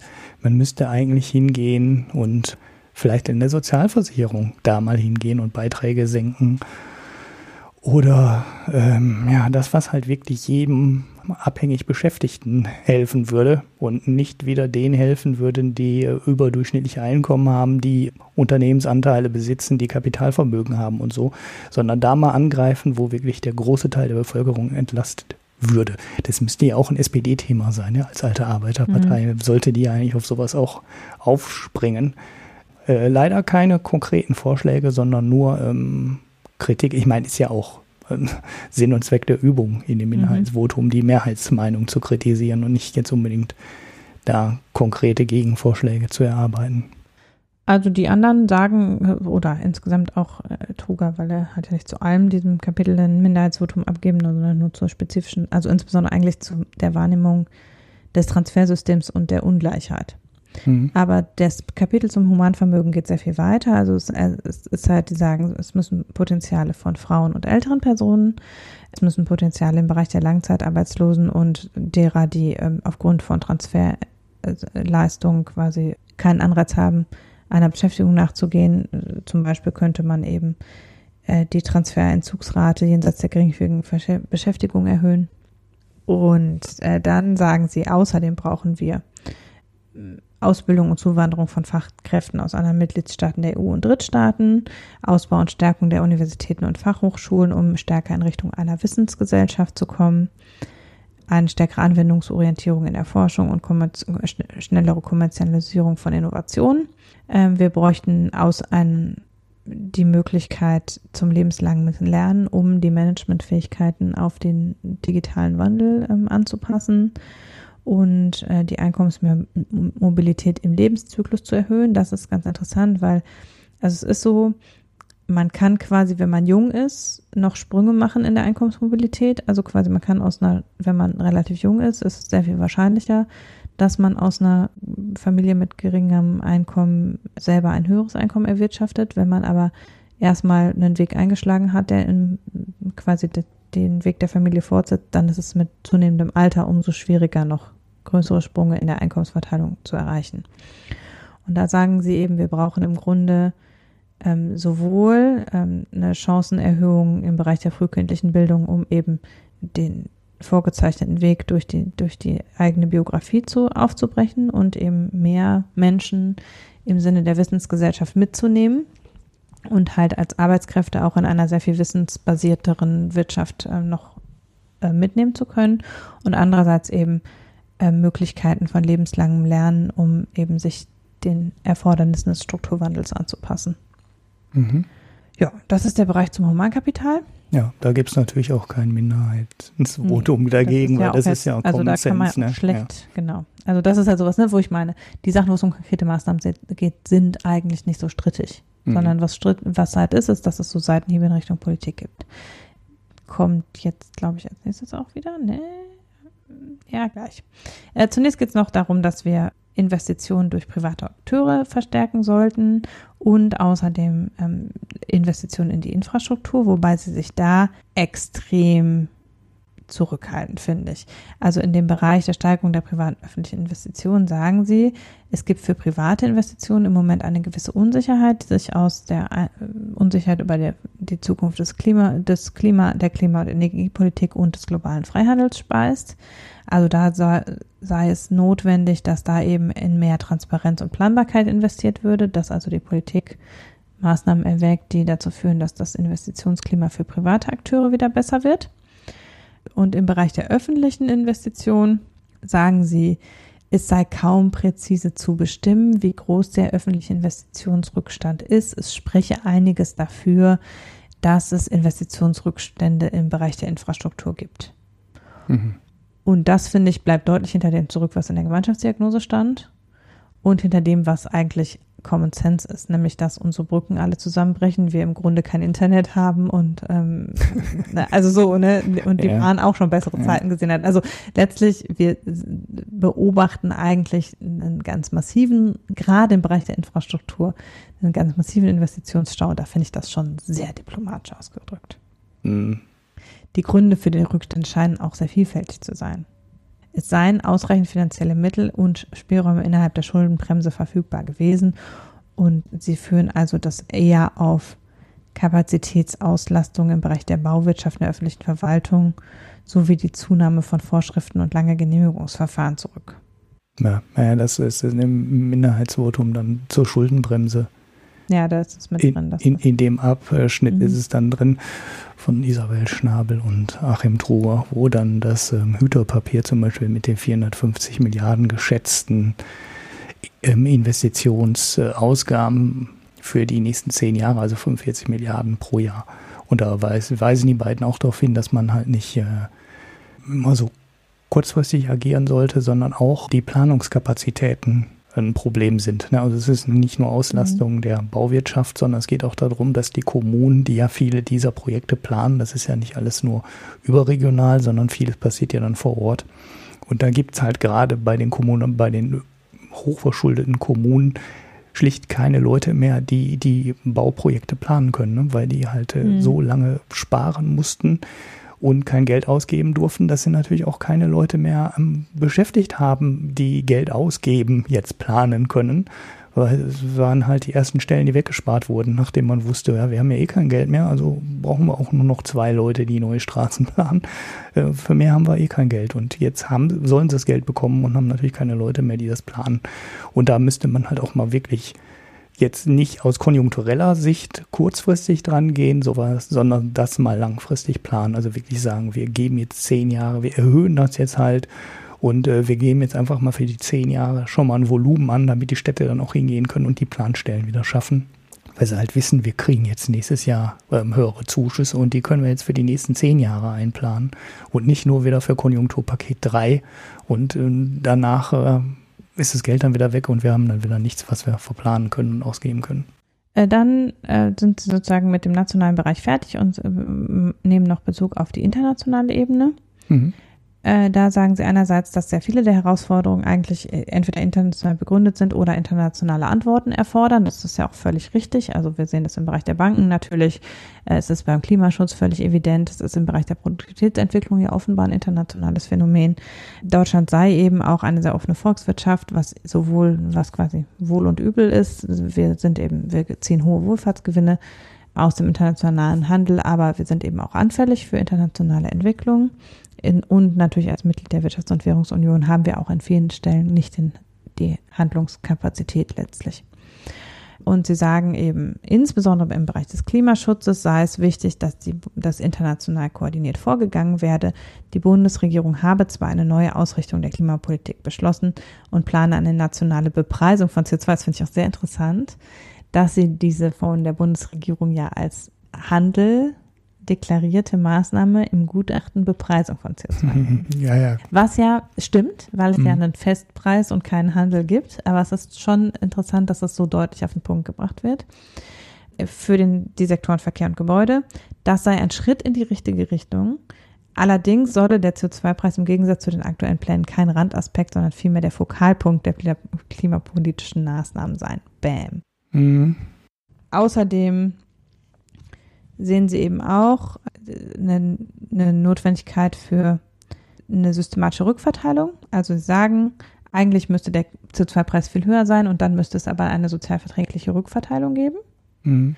Und dann wären viele der geplanten Regulierungs- und Fördermaßnahmen nicht mehr notwendig. Ja, natürlich nicht. Also sowas wie die Pendlerpauschale und so fällt ja dann darunter. Also all das, was dann eben da als Ausgleichsmechanismen im Klimapaket drin ist, sind halt hinfällig, wenn man einen echten sozialen Ausgleich hat. Mhm. Und der nächste wichtige Schritt sei im Bereich der Klimapolitik eben auf europäischer und internationaler Ebene zu suchen, so sollte der rein nationale CO2-Preis so schnell wie möglich, spätestens aber im Jahr 2030 durch Ausweitung des EU-ETS ersetzt werden und auf internationaler Ebene ein weltweit einheitlicher CO2-Preis verhandelt werden. Mhm. Also da auch wieder relativ deutliche Kritik an der Bundesregierung was eben das Klimapaket anbelangt. Hm, naja, kein Wunder, Sie haben ja das lange Gutachten gemacht eben, und die Politik hat so ungefähr nichts davon umgesetzt. Ja, ja. Also das ist auch was, das kommen wir vielleicht gleich nochmal drauf, das ist, muss man auch so sehen, dass die Politik wirklich insgesamt die Empfehlung des Sachverständigenrates in letzter Zeit quasi ignoriert hat. Mhm. Also im Bereich der Innovationspolitik, im Bereich der Bankenregulierung, im Bereich der europäischen Schulden, des europäischen Schuldenmanagements. Es gibt ja diverse Punkte, wo die Regierung Merkel, die Regierungen Merkel sich massiv über die Fachmeinung hinweggesetzt haben. Mhm. Ja, dann sagen sie weiterhin, sei eben äh, im Bereich der internationalen Arbeitsteilung Deutschland eigentlich Profiteur vom internationalen Handel und die Fortschritte, die da eigentlich gemacht war, worden seien im Bereich der internationalen Arbeitsteilung, seien eben in letzter Zeit durch protektionistische Maßnahmen wieder rückgängig gemacht war, worden. Das bezieht sich natürlich auf Trump und China, also die eben ja da im Handelskrieg lustig den Protektionismus wieder hochfahren.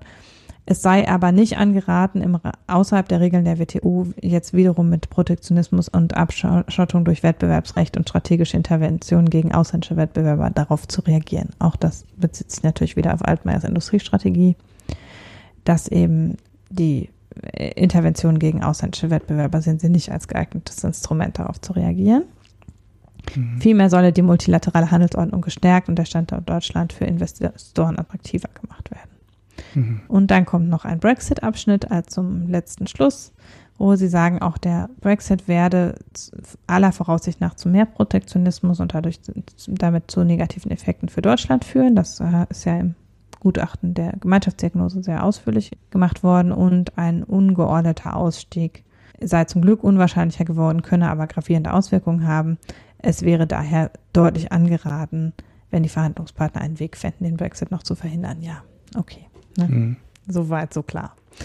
Ja, damit, das ist, äh, das ist also im Schnelldurchlauf, wobei wir da jetzt schon anderthalb Stunden drüber sprechen, ähm, die Entwicklung. Ich sehe schwarz für alle weiteren Themen. Die genau. Also genau das ist also, was im Gutachten drinsteht, sagen Sie. Ähm, wie gesagt, wir haben es ja auch nicht in Gänze gelesen. Zusammenfassend finde ich, ja, also ich finde es in vielen Punkten ähm, erstaunlich abweichend von dem Gutachten der Gemeinschaftsdiagnose, weil es sehr andere Schwerpunkte setzt tatsächlich. Mhm. Also zum Bereich internationaler Handel gibt es relativ wenig. Zum Bereich, also natürlich wird die internationale Koordination wird, wird, aber es ist sehr viel im Bereich Demografie, sehr viel im Bereich Humanvermögen und relativ wenig zum Beispiel zum Handelskrieg oder so. Mhm. Und es ist eben eine, ist schon eine deutliche Antwort wiederum, also dieses ganze Strukturwandelthema ist natürlich in Deutschland relativ virulent und ist politischer jetzt auch angegangen worden. Und da sind sie also, haben sie eine nationale Aktualität gewählt quasi und weniger eine internationale Aktualität. Mhm. Und dann ist es doch in vielen Punkten, finde ich, kann man natürlich jetzt so ein bisschen sehen, dass auch diese Zeit der Bofinger Minderheitsvoten so ein bisschen vorbei ist weil es jetzt eben sich so mehr als durch die zwei Voten von Isabel Schnabel und Truger so ein bisschen, finde ich, auch so eine, eine Verschiebung da dieses eindeutigen Eins gegen vier Gefälles abzeichnet. Ja. ja, wir haben ein doppeltes Doppelminderheitsvotum. Was hatten wir da? Echt? Genau lange nicht mehr, glaube ich. Ansonsten also, sind vier ja so der Bofinger Standard. Also Truger macht da schon weiter in der Tradition quasi. Ja, ja, also Aber, die ähm, Entwicklung, der, ja. die Steuerentwicklung da zum Beispiel, die hätte auch schon 2015, 2016, 2017, 2018 drinstehen können. Ja, ja. ja. Aber das, also da finde ich schon, dass sich da so ein bisschen die Fronten auch aufweichen und man eben sagen muss, ja, das ist vielleicht auch so ein bisschen einfach unterschiedliche Sichtweisen, die da jetzt deutlicher zum Tragen kommen durch die neue Konstellation. Naja, gut, vielleicht hat sich aber auch Isabel Schnabel nur beim letzten Mal drauf genau, getraut, genau, das abzu. nicht mehr so drauf an. Genau, sie ist ja jetzt äh, zur Bundesbank weg, dann wahrscheinlich, höchstwahrscheinlich. Zur EZB.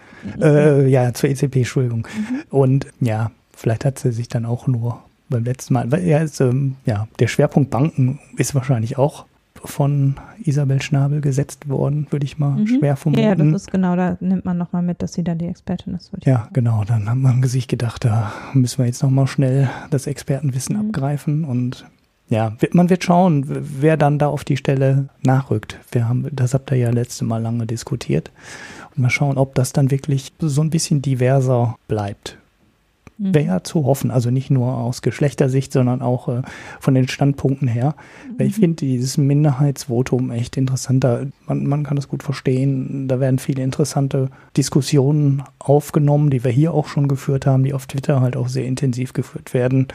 Und ja, manches ist ein bisschen langweilig, aber das ist ja in dem Mehrheitsvotum, also in dem restlichen Teil, der dann zusammen gemacht wird, auch nicht anders, dass da manche Sachen wenig überraschend sind, aber da sind halt schon viele interessante Diskussionen drin. Mhm. Wie gesagt, falls es zu einzelnen Bereichen jemanden gibt, der sich da mehr einliest und dazu Fragen hat, können wir auch einzelne Bereiche nochmal thematisieren. Mhm. Aber das sagen wir ständig zu irgendwelchen Sachen und niemand ähm, möchte, dass etwas Zusätzliches Ja, ja, ich hätte ja auch zum Wirtschaftsnobelpreis zu den Randomized Control Trials noch äh, gerne viel gesagt, aber wenn da keiner Fragen zu stellt, sage ich da auch nichts zu. Ja, und wir haben ja dein, wir haben immerhin deinen Pick. Ja, ja, aber ich war sehr begeistert, dass ihr den, dass ihr den gewählt habt. Jetzt habe ich äh, für heute dann noch keinen. Genau, dann machen wir Picks und Bier vielleicht. Ja, Picks Haben wir letzte Bier. Woche nicht gemacht. Ja, ja, ihr hattet ja nur meinen Pick. Ein Bier habe ich ja, hätte ich jetzt heute gar nicht. Aber ich habe. Ähm, schon wieder. Was ist eigentlich mit euch los? Ja, ich habe ich hab heute eins gekauft, aber das kann ich ja dann erst letzte Woche, nächste Woche trinken, weil vor der Sendung trinke ich dann doch kein Bier. Dann wäre ich heute auch viel zu müde gewesen um die Zeit. Ja. Okay. Ja, dann fang du doch vielleicht mit deinem Pick an.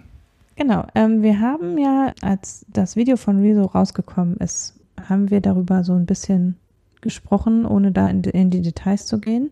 Aber wir haben uns damals vor allem darüber unterhalten, was dieses Video leistet und nicht leistet. Also wir haben darüber im Bereich, worüber wir nicht sprechen, geredet, ich weiß es noch, und haben halt gesagt, ja, also wir finden, und das war so unsere Meinung, dass eben diese, die Kritik und diese Faktenchecks, die dazu gekommen sind zu dem Video, so ein bisschen übers Ziel hinausschießen, weil es ja nicht seine Aufgabe ist, neue Maßnahmen vorzuschreiben und der Politik zu sagen, was sie zu tun hat, sondern dass er zunächst mal Missstände aufgezeigt hat. Mhm. Und was ja oft im Bereich dieser Diskussion so ein bisschen anklang, war eben auch, ja, aber ey, wie der das formuliert und das ist ja keine ordentliche politische Diskussion und ja, da kann ja jemand mal so steile Thesen raushauen und das ist ja kein politischer Debattenbeitrag. Das ist ja relativ breit in der Presse diskutiert worden. Und deshalb finde ich es jetzt sehr spannend, dass Rezo im äh, Zeit-Podcast alles gesagt zu Gast war und zwar in epischer Länge von über acht Stunden. Mhm. Ähm, ich finde, ich habe ja aus der Reihe schon mal einen Podcast gepickt. Ich finde dieses Podcast-Format für mich immer relativ anstrengend, muss ich sagen. Weil einerseits ich eine persönliche Antipathie gegen Christoph Ahmed, Jochen Wegner entwickelt habe durch diesen Podcast. Ich finde, dass mhm. die sich unglaublich bildungsbürgerlich feuilletonistisch benehmen in diesem Podcast. Und das geht mir sowieso, also das ist mir schon in den vergangenen Folgen öfter auf die Nerven gegangen. Und es hat dazu geführt, dass ich erst gedacht habe, ob ich die Folge mit Rezo überhaupt hören möchte, weil ich so ein bisschen Angst hatte, ich muss mich dann fremdschämen. Mhm. Weil ich dachte, okay, da, da trifft dann wirklich diese, diese komische bildungsbürgerliche Attitüde von den beiden auf jemand, der krass anders ist. Mhm. Und deshalb habe ich ein bisschen gezögert, das zu hören. Ich habe es aber jetzt doch, ich bin auch nicht durch. Also ich habe jetzt so viereinhalb Stunden ungefähr gehört. Und ich finde aber, es lohnt sich. Nicht wie Christopher Ament und Jochen Wegner, die ich mit jeder Folge unsympathischer finde. Ich finde auch, dass sie an einigen Stellen wirklich da sehr arrogant agieren. Jetzt nicht, und das möchte ich eben sagen, mit jemandem, der wirklich, also ich finde, sich acht Stunden hinzusetzen und sich da zu unterhalten, wirklich auf einem sehr hohen intellektuellen Niveau, finde ich eine super krasse Leistung sowieso schon. Also so ein acht Stunden Interview da durchzuhalten. Und ich finde, dass er sich super differenziert und überhaupt nicht, also dass er alle Fragen sehr thematisch differenziert beantwortet, die er da gestellt kriegt. Mhm. Und eben nicht so, da, ja, der reißt ja nur so Thesen an, hat sich ja gar keine Gedanken drüber gemacht, überhaupt nicht. Mhm. Und das, deshalb habe ich es mir jetzt doch ganz gerne angehört, weil ich finde, ja, es lohnt sich tatsächlich zu gucken, was hat der Mensch sich dahinter für Gedanken gemacht, jetzt neben den tausenden Quellen, die er ja schon zitiert hat und so. Und deshalb finde ich, dass es sich sehr lohnt zumindest reinzuhören. Ich weiß nicht, ob man es unbedingt zu Ende hören muss, aber um mal so einen Eindruck zu bekommen davon, auf welch letztlich hohem Niveau Rezo das da auch diskutiert. Also dass es eben nicht nur darum geht, da mal ein paar steile Thesen in den Raum zu stellen. Mhm. Okay, ich werde das in die Shownotes eintragen unter Rezo zerstört Jochen Wegner und Christoph Amt. ja, das, das nicht. Die verstehen Nein. sich total blenden, Ja. weil die, ähm, weil es da wohl auch eine, eine zukünftige Zusammenarbeit geben wird. Die gibt's schon. Der hat schon seine in- ersten zwei Kolumnen geschrieben. Also beim Genau, Erscheinen des also- Podcasts, glaube ich, schon die dritte, ja. Also deshalb ist es insgesamt, es es ist da alles eher auf kollegialer Ebene. Ich finde aber schon, dass der krass auch raustritt, dass da eben die beiden sich aus so einer, ja, schon sehr abgehobenen Warte auf das Ganze draufsetzen. Das wird trotzdem sehr deutlich. Aber die die sind mir auch in den vergangenen Episoden schon gelegentlich sehr auf die Nerven gegangen. Äh, Ja, weil die alles so, ja, wirklich auf eine komische Art abgehoben diskutieren zum Teil. Mhm. Ich kann es schlecht so benennen, aber es gibt so ein paar so ein paar so Stellen, wo ich finde, dass sie eben mm, ja nicht so richtig aus ihrer Rolle als als Printmedienmenschen raus können und das eigentlich ihnen nicht unbedingt gut steht. Mhm. Aber trotzdem lohnt es sich, die Folge mit Rezo zu hören, auch wenn er wirklich, also es ist sprachlich so, dass der Jochen Wegner zwischendurch sagt, er erzählt jetzt, ob das, an wie vielen Stellen sie schon verklagt werden können. So schlimm finde ich es nicht, aber natürlich redet der schon Slang. Also es ist halt so, dass man Ja. jetzt nicht, da- dass er halt schon jetzt auch nicht sich äh, Mühe gibt oder an einer anderen Stelle auch mal sagt, so ich kenne den Typ nicht oder so. Ne? Also es ist jetzt nicht so, dass er sich da dem Sprachduktus von Christoph Arment und Jochen Wegner an, anpassen würde. Das Gespräch funktioniert trotzdem ganz gut und ist auch äh, an vielen Stellen sehr tiefgehend so. Also nicht, die schweifen ja oft so sehr viel ab, aber ich finde, dass sie das schon auch in anderen Folgen noch schlimmer war mit dem Abschweifen. Mhm. Ja. Von daher würde ich das so ein bisschen wie ein Nachklapp verstehen, der allerdings eher so ein, so ein äh, dicker Nachschlag ist, sozusagen, äh, weil das eben unglaublich lange Folge ist. Mhm. Und das, das muss man schon sagen. Ich finde, man muss nicht jede dieser Folgen durchhören. Ja, es Also- hängt ja oft an der Chemie. Ne? Also ich fand die Folge von mit Jutta Almendinger, die hat es ja auch mal gelobt. Die fand ich ja gar nicht so gut. Weil Jetzt da, hat das da, andere auch schon gesagt. da passte die, also ich, das Format geht, glaube ich, wirklich gut. Wenn die mit ihren, mit ihren Abschweifungen, die du jetzt gerade nennst, äh, bei ihrem Gesprächspartner ankommen, ne? also wenn das zusammen funktioniert. Aber auch ähm, diese manchmal so flapsig, ein bisschen leicht humoristisch hingeworfenen Bemerkungen dann auch aufgenommen werden Mm, ähm, dann finde ich, funktioniert das ganz gut. Also Uli Wickert, die Folge habe ich auch gehört. Da finde ich, passte das sehr gut. Ne? Die konnten ihre Anekdötchen austauschen und das war echt so ein lockeres Gespräch mit so ein bisschen und, und bei Jutta Almdinger fand ich, das äh, hat das nicht so wirklich funktioniert. Ne? Also sie ist da drauf nicht eingegangen. Sie hat den da auch oft dazwischen gefunkt, relativ resolut und fand ich dann eher so ein bisschen anstrengend und äh, weiß ich jetzt nicht, wie das bei Rezo ist. Ich glaube, ich werde die Folge nie hören, weil die beiden Folgen habe ich auch in den Sommerlöchern meiner anderen Podcasts gehört, sonst komme ich da nicht zu. Also ich weiß nicht, ich habe jetzt gerade 50 ungehörte Podcasts oder irgendwie sowas, aber keine Ahnung, wo ich da einen 8-Stunden-Podcast nochmal irgendwo reinquetschen soll, schaffe ich nicht. Ja, also ich glaube auch nicht, also ich, ich kann mir vorstellen, dass ich jetzt irgendwann keinen Bock mehr habe, das weiterzuhören, weil es dann auch so selbstreferenziell wird. Also das finde ich auch, wenn ich, ich habe schon relativ viele der Folgen gehört, aber dann kommen halt auch so Sachen, die immer wieder kommen. Dann wird immer wieder über das hessische Geburtsdorf und den badischen Wein gesprochen und das finde ich, das finde ich oft sehr selbstreferenziell und so im eigenen Saft gern. Und das geht mir irgendwann einfach auf die Nerven. Und wenn ich mir das vier Stunden anhöre, egal wer da der Gast ist, habe ich da einfach keine Lust mehr drauf. Ja, ja Und- also nach siebeneinhalb Stunden kommt, jetzt kommt TikTok. Also ich weiß, der Teil, den hört Marco dann, der ja immer. Ja, das ist auch, äh, das ist ja ganz schön. Äh, Die haben ja ähm, gute Kapitelmarken und man kann auch so ein bisschen springen Mhm. ähm, und äh, eben das ein oder andere Mal überspringen. Ähm, man merkte schon auch, dass die beiden echt aus ihrer Bubble rausgegangen sind, um sich überhaupt mit YouTube zu beschäftigen, was man ja, was ja auch schon mal ganz nett ist so. Ja. Und das auch, also ich finde, man erfährt nebenher sehr viel über den Beruf des YouTubers im Podcast und das finde ich, finde ich sehr cool andererseits, dass es so ins Breitenmedium quasi getragen, also es ist ja nur ein Podcast wiederum, nicht die Zeit in gedruckt, aber dass es so ins Breitenmedium getragen wird, finde ich gut. Mhm. Ja, so, aber dieses selbst, also mir gehen die beiden mit jeder Folge mehr auf die Nerven. Also ich kann sie immer schlechter ertragen. Das finde ich ein bisschen schade, weil ich manche der Gäste sehr interessant finde. Also einige der Folgen habe ich aufgrund der Gäste sehr gerne gehört. Ich habe immer noch Christian Lindner um, ungehört darum liegen, weil ich mir nicht vorstellen kann, dass ich mir den länger als eine halbe Stunde anhören möchte. Ja, vielleicht ist das dann die einzige Folge, wo der Gast nerviger ist als die Host. Nein, das weiß ich nicht. Ja, ich weiß nicht. Ich finde, also ähm, ich fand die Uli Wickert auch nervig. Also ich finde, der hat dieses, ja, das hat die Chemie zwischen denen hat gut geklappt, aber das hat es noch verstärkt. Ja, Diese ja, Art das, ist, das ist ja wahrscheinlich mein Märchenonkel, mit dem komme ich irgendwie klar. Ja. Nee, aber es ist also, ich finde, ich empfehle diese Reihe nicht, so wie ich andere Podcast-Reihen sage, jede Folge davon lohnt sich zu hören. Also es gibt welche, die ich hier schon empfohlen habe, wo ich sagen würde, die sind eigentlich immer gut. Mhm. Auch welche, die lang sind, zwei, drei Stunden, aber die wirklich auch inhaltsdicht sind. Das finde ich jetzt bei alles gesagt zum Beispiel nicht immer so, dass es sehr inhaltsdicht ist. Mhm. Sondern es ist schon auch viel dabei, was man auch gut überhören könnte deshalb, ja, muss man es schon vom Gast abhängig machen und ob einem das dann persönlich gefällt. Und ich springe dann auch schon mal. Also wenn mir, wenn die mir auf die Nerven gehen, dann überspringe ich halt mal zwei Kapitel. Mhm. So. Aber okay, ja. ich finde schon, dass es einen sehr wesentlichen Hintergrund nochmal zu diesem Rezo-Effekt und dem, äh, ob das jetzt so verraucht oder nicht oder so, auch schon auch bietet. Mhm. Das schon. Ja, ich finde für so ein Printmedium so ein bisschen spielt der Rezo ja jetzt da den Video-YouTube-Erklärer, finde ich, für, für manche mhm. Sachen. Ne? Und das ist so ein bisschen so das, was äh, Sascha Lobo mal äh, vor 10 oder 15 Jahren, der war der, der große Interneterklärer. Ähm, mhm. für alle. Und jetzt ist Rezo so, also ne, Sascha Lobo hat dann so Blogs und dann irgendwann vielleicht mal Podcasts und so Sachen erklärt. Und äh, Rezo ist jetzt halt so nochmal 20 Jahre jünger so über den Daumen gepeilt. Mhm. Und er ist jetzt so der YouTube, TikTok und weiß ich nicht was Erklärer, der jetzt so die nächste Welle der Internet-Kommunikationsplattformen den Medien dann erklären muss.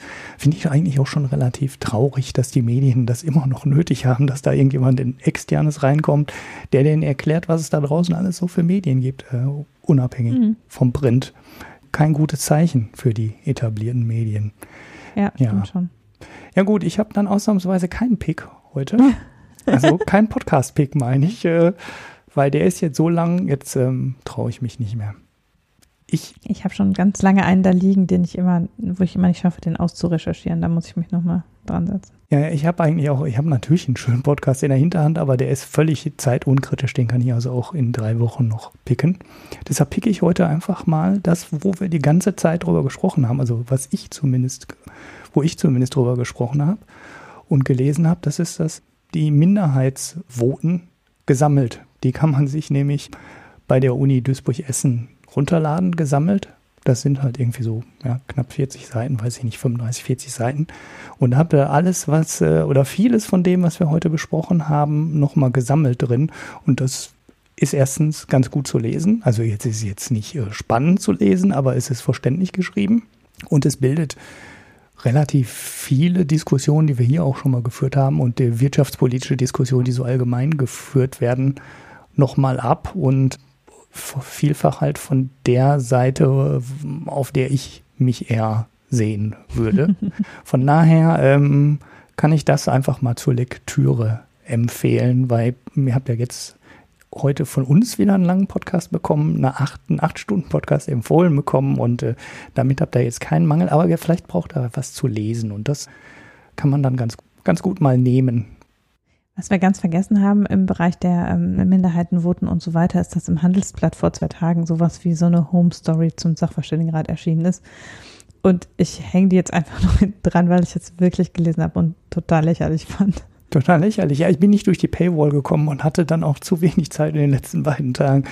Heute war der frei, also heute konnte ich ihn so angucken. Ja, das ist ja manchmal haben die so, die haben so, mhm. so, so, so einen Schnitt, also es gibt da so Messer durch die Dings, wenn du auf in Twitter auf den richtigen Link klickst, den dann jemand vom Handelsblatt teilt oder einer von den Lesern teilt, dann kommt man da manchmal durch die Paywall durch dann kannst du, das ist super nervig, weil wenn du dann da durch bist mhm. und du liest dann den Artikel, aber nachher geht der dann irgendwie nicht mehr, weil der dann von der falschen Stelle auskommt und dann ähm, empfehle ich einfach den, weil ich denke, ah, der ist nicht hinter der Paywall, dann verempfiehlst du den und dann kommen die anderen Leute aber nicht dadurch. Das ist äh, sehr nervig, die ganze komplette Logik da beim Handelsblatt habe ich auch noch nicht verstanden. Ja, ja es ist, das ist wirklich schwierig. Also jedenfalls heißt der Einblick in den Elfenbeinturm mhm. und dann wird da so berichtet, wie die so miteinander diskutieren und wie sie zu den Endformulierungen kommen. Und dann wird nochmal gesagt, dass eben ist da jetzt so Sympathie, dass Achim Truberer morgens den Orangensaft auspresst und es eine Grundsympathie gebe und sie gehen auch übrigens zusammen essen. Und dann habe ich gedacht, was ist das denn?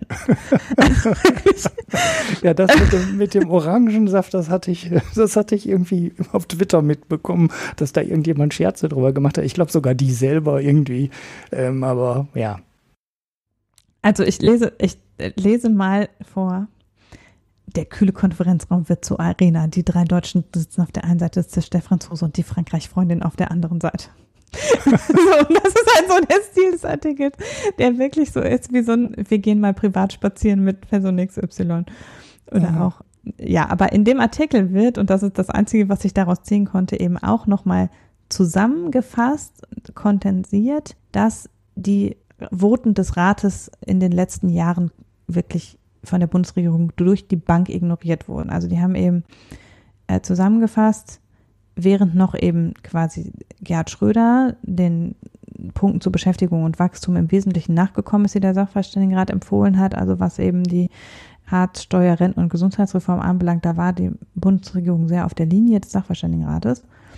Und danach war es so, Schuldentilgungspakt war ein super Vorschlag, wurde international total beklatscht, dass das in der Eurozone gemacht wird, hat die Bundesregierung sich nicht nachgerichtet. Gab super viel Lob für. Dann ähm, den Soli vollständig abschaffen, hat sich der Sachverständigenrat für ausgesprochen, ist nicht gemacht worden. Die, ähm, es wurde bereits in, im Jahr 2017 darauf hingewiesen, dass ein Strukturwandel ansteht, dass man jetzt, wo Boom ist, Strukturreformen durchführen muss jetzt kommt das neue Gutachten und thematisiert im Prinzip wieder das Gleiche, weil eben da nichts von gemacht worden ist. Und das sozusagen wird dann nochmal ganz schön zusammengefasst. Mhm. Auch ne, die Vorschläge zum CO2-Preis, das ist auch wieder völlig ignoriert worden, das Gutachten. Mhm. Breit gelobt und die Bundesregierung hat nichts davon umgesetzt. Und das ist halt jetzt so, in den letzten Jahren kristallisiert sich das so raus. Das ist so das Einzige, was die Substanz dieses Artikels ist. Der Rest ist wirklich so Stimmung, große Nahaufnahmen der Gesichter, Diskussionsatmosphäre im Konferenzraum und eine Beschreibung, was die Leute anhaben. Also mhm. wirklich. Sie, so ein bisschen hört sich das an, als äh, wäre das vom Spiegel. Ja, genau. Der Oder kann ja so sagen auch, ja, ja. Hm. Okay. Das, Sowas. Ja. Ja, nu. Äh, ja. ja. Aber das, ähm, ja, wo du gerade sagst, irgendwie, das ist gut zu lesen. Also, wenn man das ganz weich gespürt haben möchte, kann man auch das Handelsblatt nehmen. ja, ja, ja, nee, so ist natürlich das, so ist das natürlich nicht von Truge und Schnabe. Ja, überraschenderweise. Ja, gut. Bier habe ich dann diese Woche auch nicht, aber du hast eins, und zwar das, was wir hier schon äh, mal groß erwähnt haben. In der Folge, in der du nicht dabei warst, habe ich. Äh, Tatsächlich? Ja, ja, da habe ich deinen äh, Twitter-Post erwähnt, wo du mit der Flasche Bier, die du jetzt wahrscheinlich empfiehlst, vermute genau. ich mal einfach, ähm, mit der schönen Form am Strand. Ich habe es nicht mehr genau im Kopf, stehst. Ja, Genau, also das haben wir am Strand getrunken ja, und auch nochmal ähm, dann danach nochmal. Also es ist, ähm, das Bier heißt Lagudal. Also es ist ein nach Handwerksart gebrautes Bier, steht da drauf. Sowas wie ein Craft-Bier in Frankreich, sagen wir mal. Mhm. Da hatten wir eben schon das Standardbier, äh, von denen quasi kannten wir schon, hatten wir letztes Mal schon mitgebracht und jetzt hatten wir dieses Ombre, das ist also ein dunkel, ne, also goldig, also Ombre heißt golden. Oder ja, Umba-Farben, ne, ist das deutsche mhm, Wort, glaube ich. Mhm. Äh, das haben wir diesmal, probiert und ich fand das sehr lecker, weil es, aber das ist halt natürlich, äh, weil ich eigentlich keine Biertrinkerin bin, es ist nämlich, schmeckt total süßlich und sanft und äh, ist nicht herb, sondern ganz, ganz ähm, samtig. Mhm. Hat mir gut geschmeckt. Erste Kritik was. Honey. genau, ja, also es ist wirklich Honey, so Bananas, so ja, Low Bitterness. Ja, okay ganz honigmäßig, samtmäßig, hat auch relativ viel Alkohol. Ja, ich habe davon gesehen, 7,2 Prozent. Prozent ja. Genau, mhm. also natürlich alle mit Reinheitsgebot stürzen sich aus dem Fenster, was die Franzosen da machen mal wieder. Aber ansonsten. Wir haben keine Homepage, ist das wieder so eine Brauerei ohne Homepage? Das gibt so. Ich glaube ja. Ein Wikipedia-Eintrag gibt es, was soll ich denn da wieder verlinken hier? Also auf jeden Fall, ich fand es total lecker. Wir haben es mehrfach nochmal nachgekauft, weil wir es gut fanden. Und ähm, äh, ich würde das Leuten empfehlen, die kein herbes Bier mögen. Immerhin ist kein komischer Sirup oder sowas drin, wie es in Belgien schon mal gibt, sondern ja. Ja, sie mhm. braucht halt auf jeden Fall auch schon mal ein äh, World Beer Award gewonnen für irgendwas. Ja, schau an. Äh, Das steht jetzt ja, das ist ja leider nicht verlinkt. Ah, doch, hier steht's. Für den Belgian Style Strong Pale Ale haben sie mal eine Ja, es Award ist gewonnen. insgesamt so auch, geht in Richtung belgisches Bier ne, von der Brauart. Mm, So. mm, hört sich ja schon so ein bisschen so an. Ja, ich habe nächstes Mal auch eins äh, mit World Beer Award, aber ich habe es noch nicht getrunken. Deshalb ähm, beim nächsten Mal ist mein Bierpick. Okay, wir haben jetzt einen größeren Vorrat an französischem Bier, aber ich beteilige mich daran ja üblicherweise nicht. Ich habe aber dann auch noch ein, ein, zwei Weine. Mhm. Ja, Irgendwie muss der Urlaub sich ja lohnen. gut. Ja, dann äh, machen wir für heute, glaube ich, zu hier. Es Mhm. ist schon reichlich spät und wir haben jetzt äh, ja fast zwei Stunden im Prinzip nur über das Sachverständigenratsgutachten geredet, das wir heute erst gelesen haben, um das nochmal hervorzuheben. Alle Errata nehmen wir damit schon vorweg sozusagen. Ja, und freuen uns trotzdem über sowohl ähm, Bewertungen in den einschlägigen Bewertungsmöglichkeiten als auch zahlreiche Rückmeldungen und Diskussionen dazu. Und nächste Woche ähm, gibt es dann wieder eine größere Themenvielfalt. genau. Dann kommen die ganzen Shorties, die wir heute am Ende weggelassen haben. Oder auch die dann doch zu Longies werden. Ja, gut, das ist ja das normale Vorgehen. Die reifen jetzt noch über die Woche und werden besser. Ja, es kommt ja dummerweise wahrscheinlich auch wieder sechs interessante Sachen dann oder 37 äh, in den nächsten Tagen und ja, dann haben wir wieder, dann haben wir wieder genug Material für eine wieder viel zu lange Sendung. Gut, dann würde ich sagen, tschüss für heute. Ja, bis dann, ciao.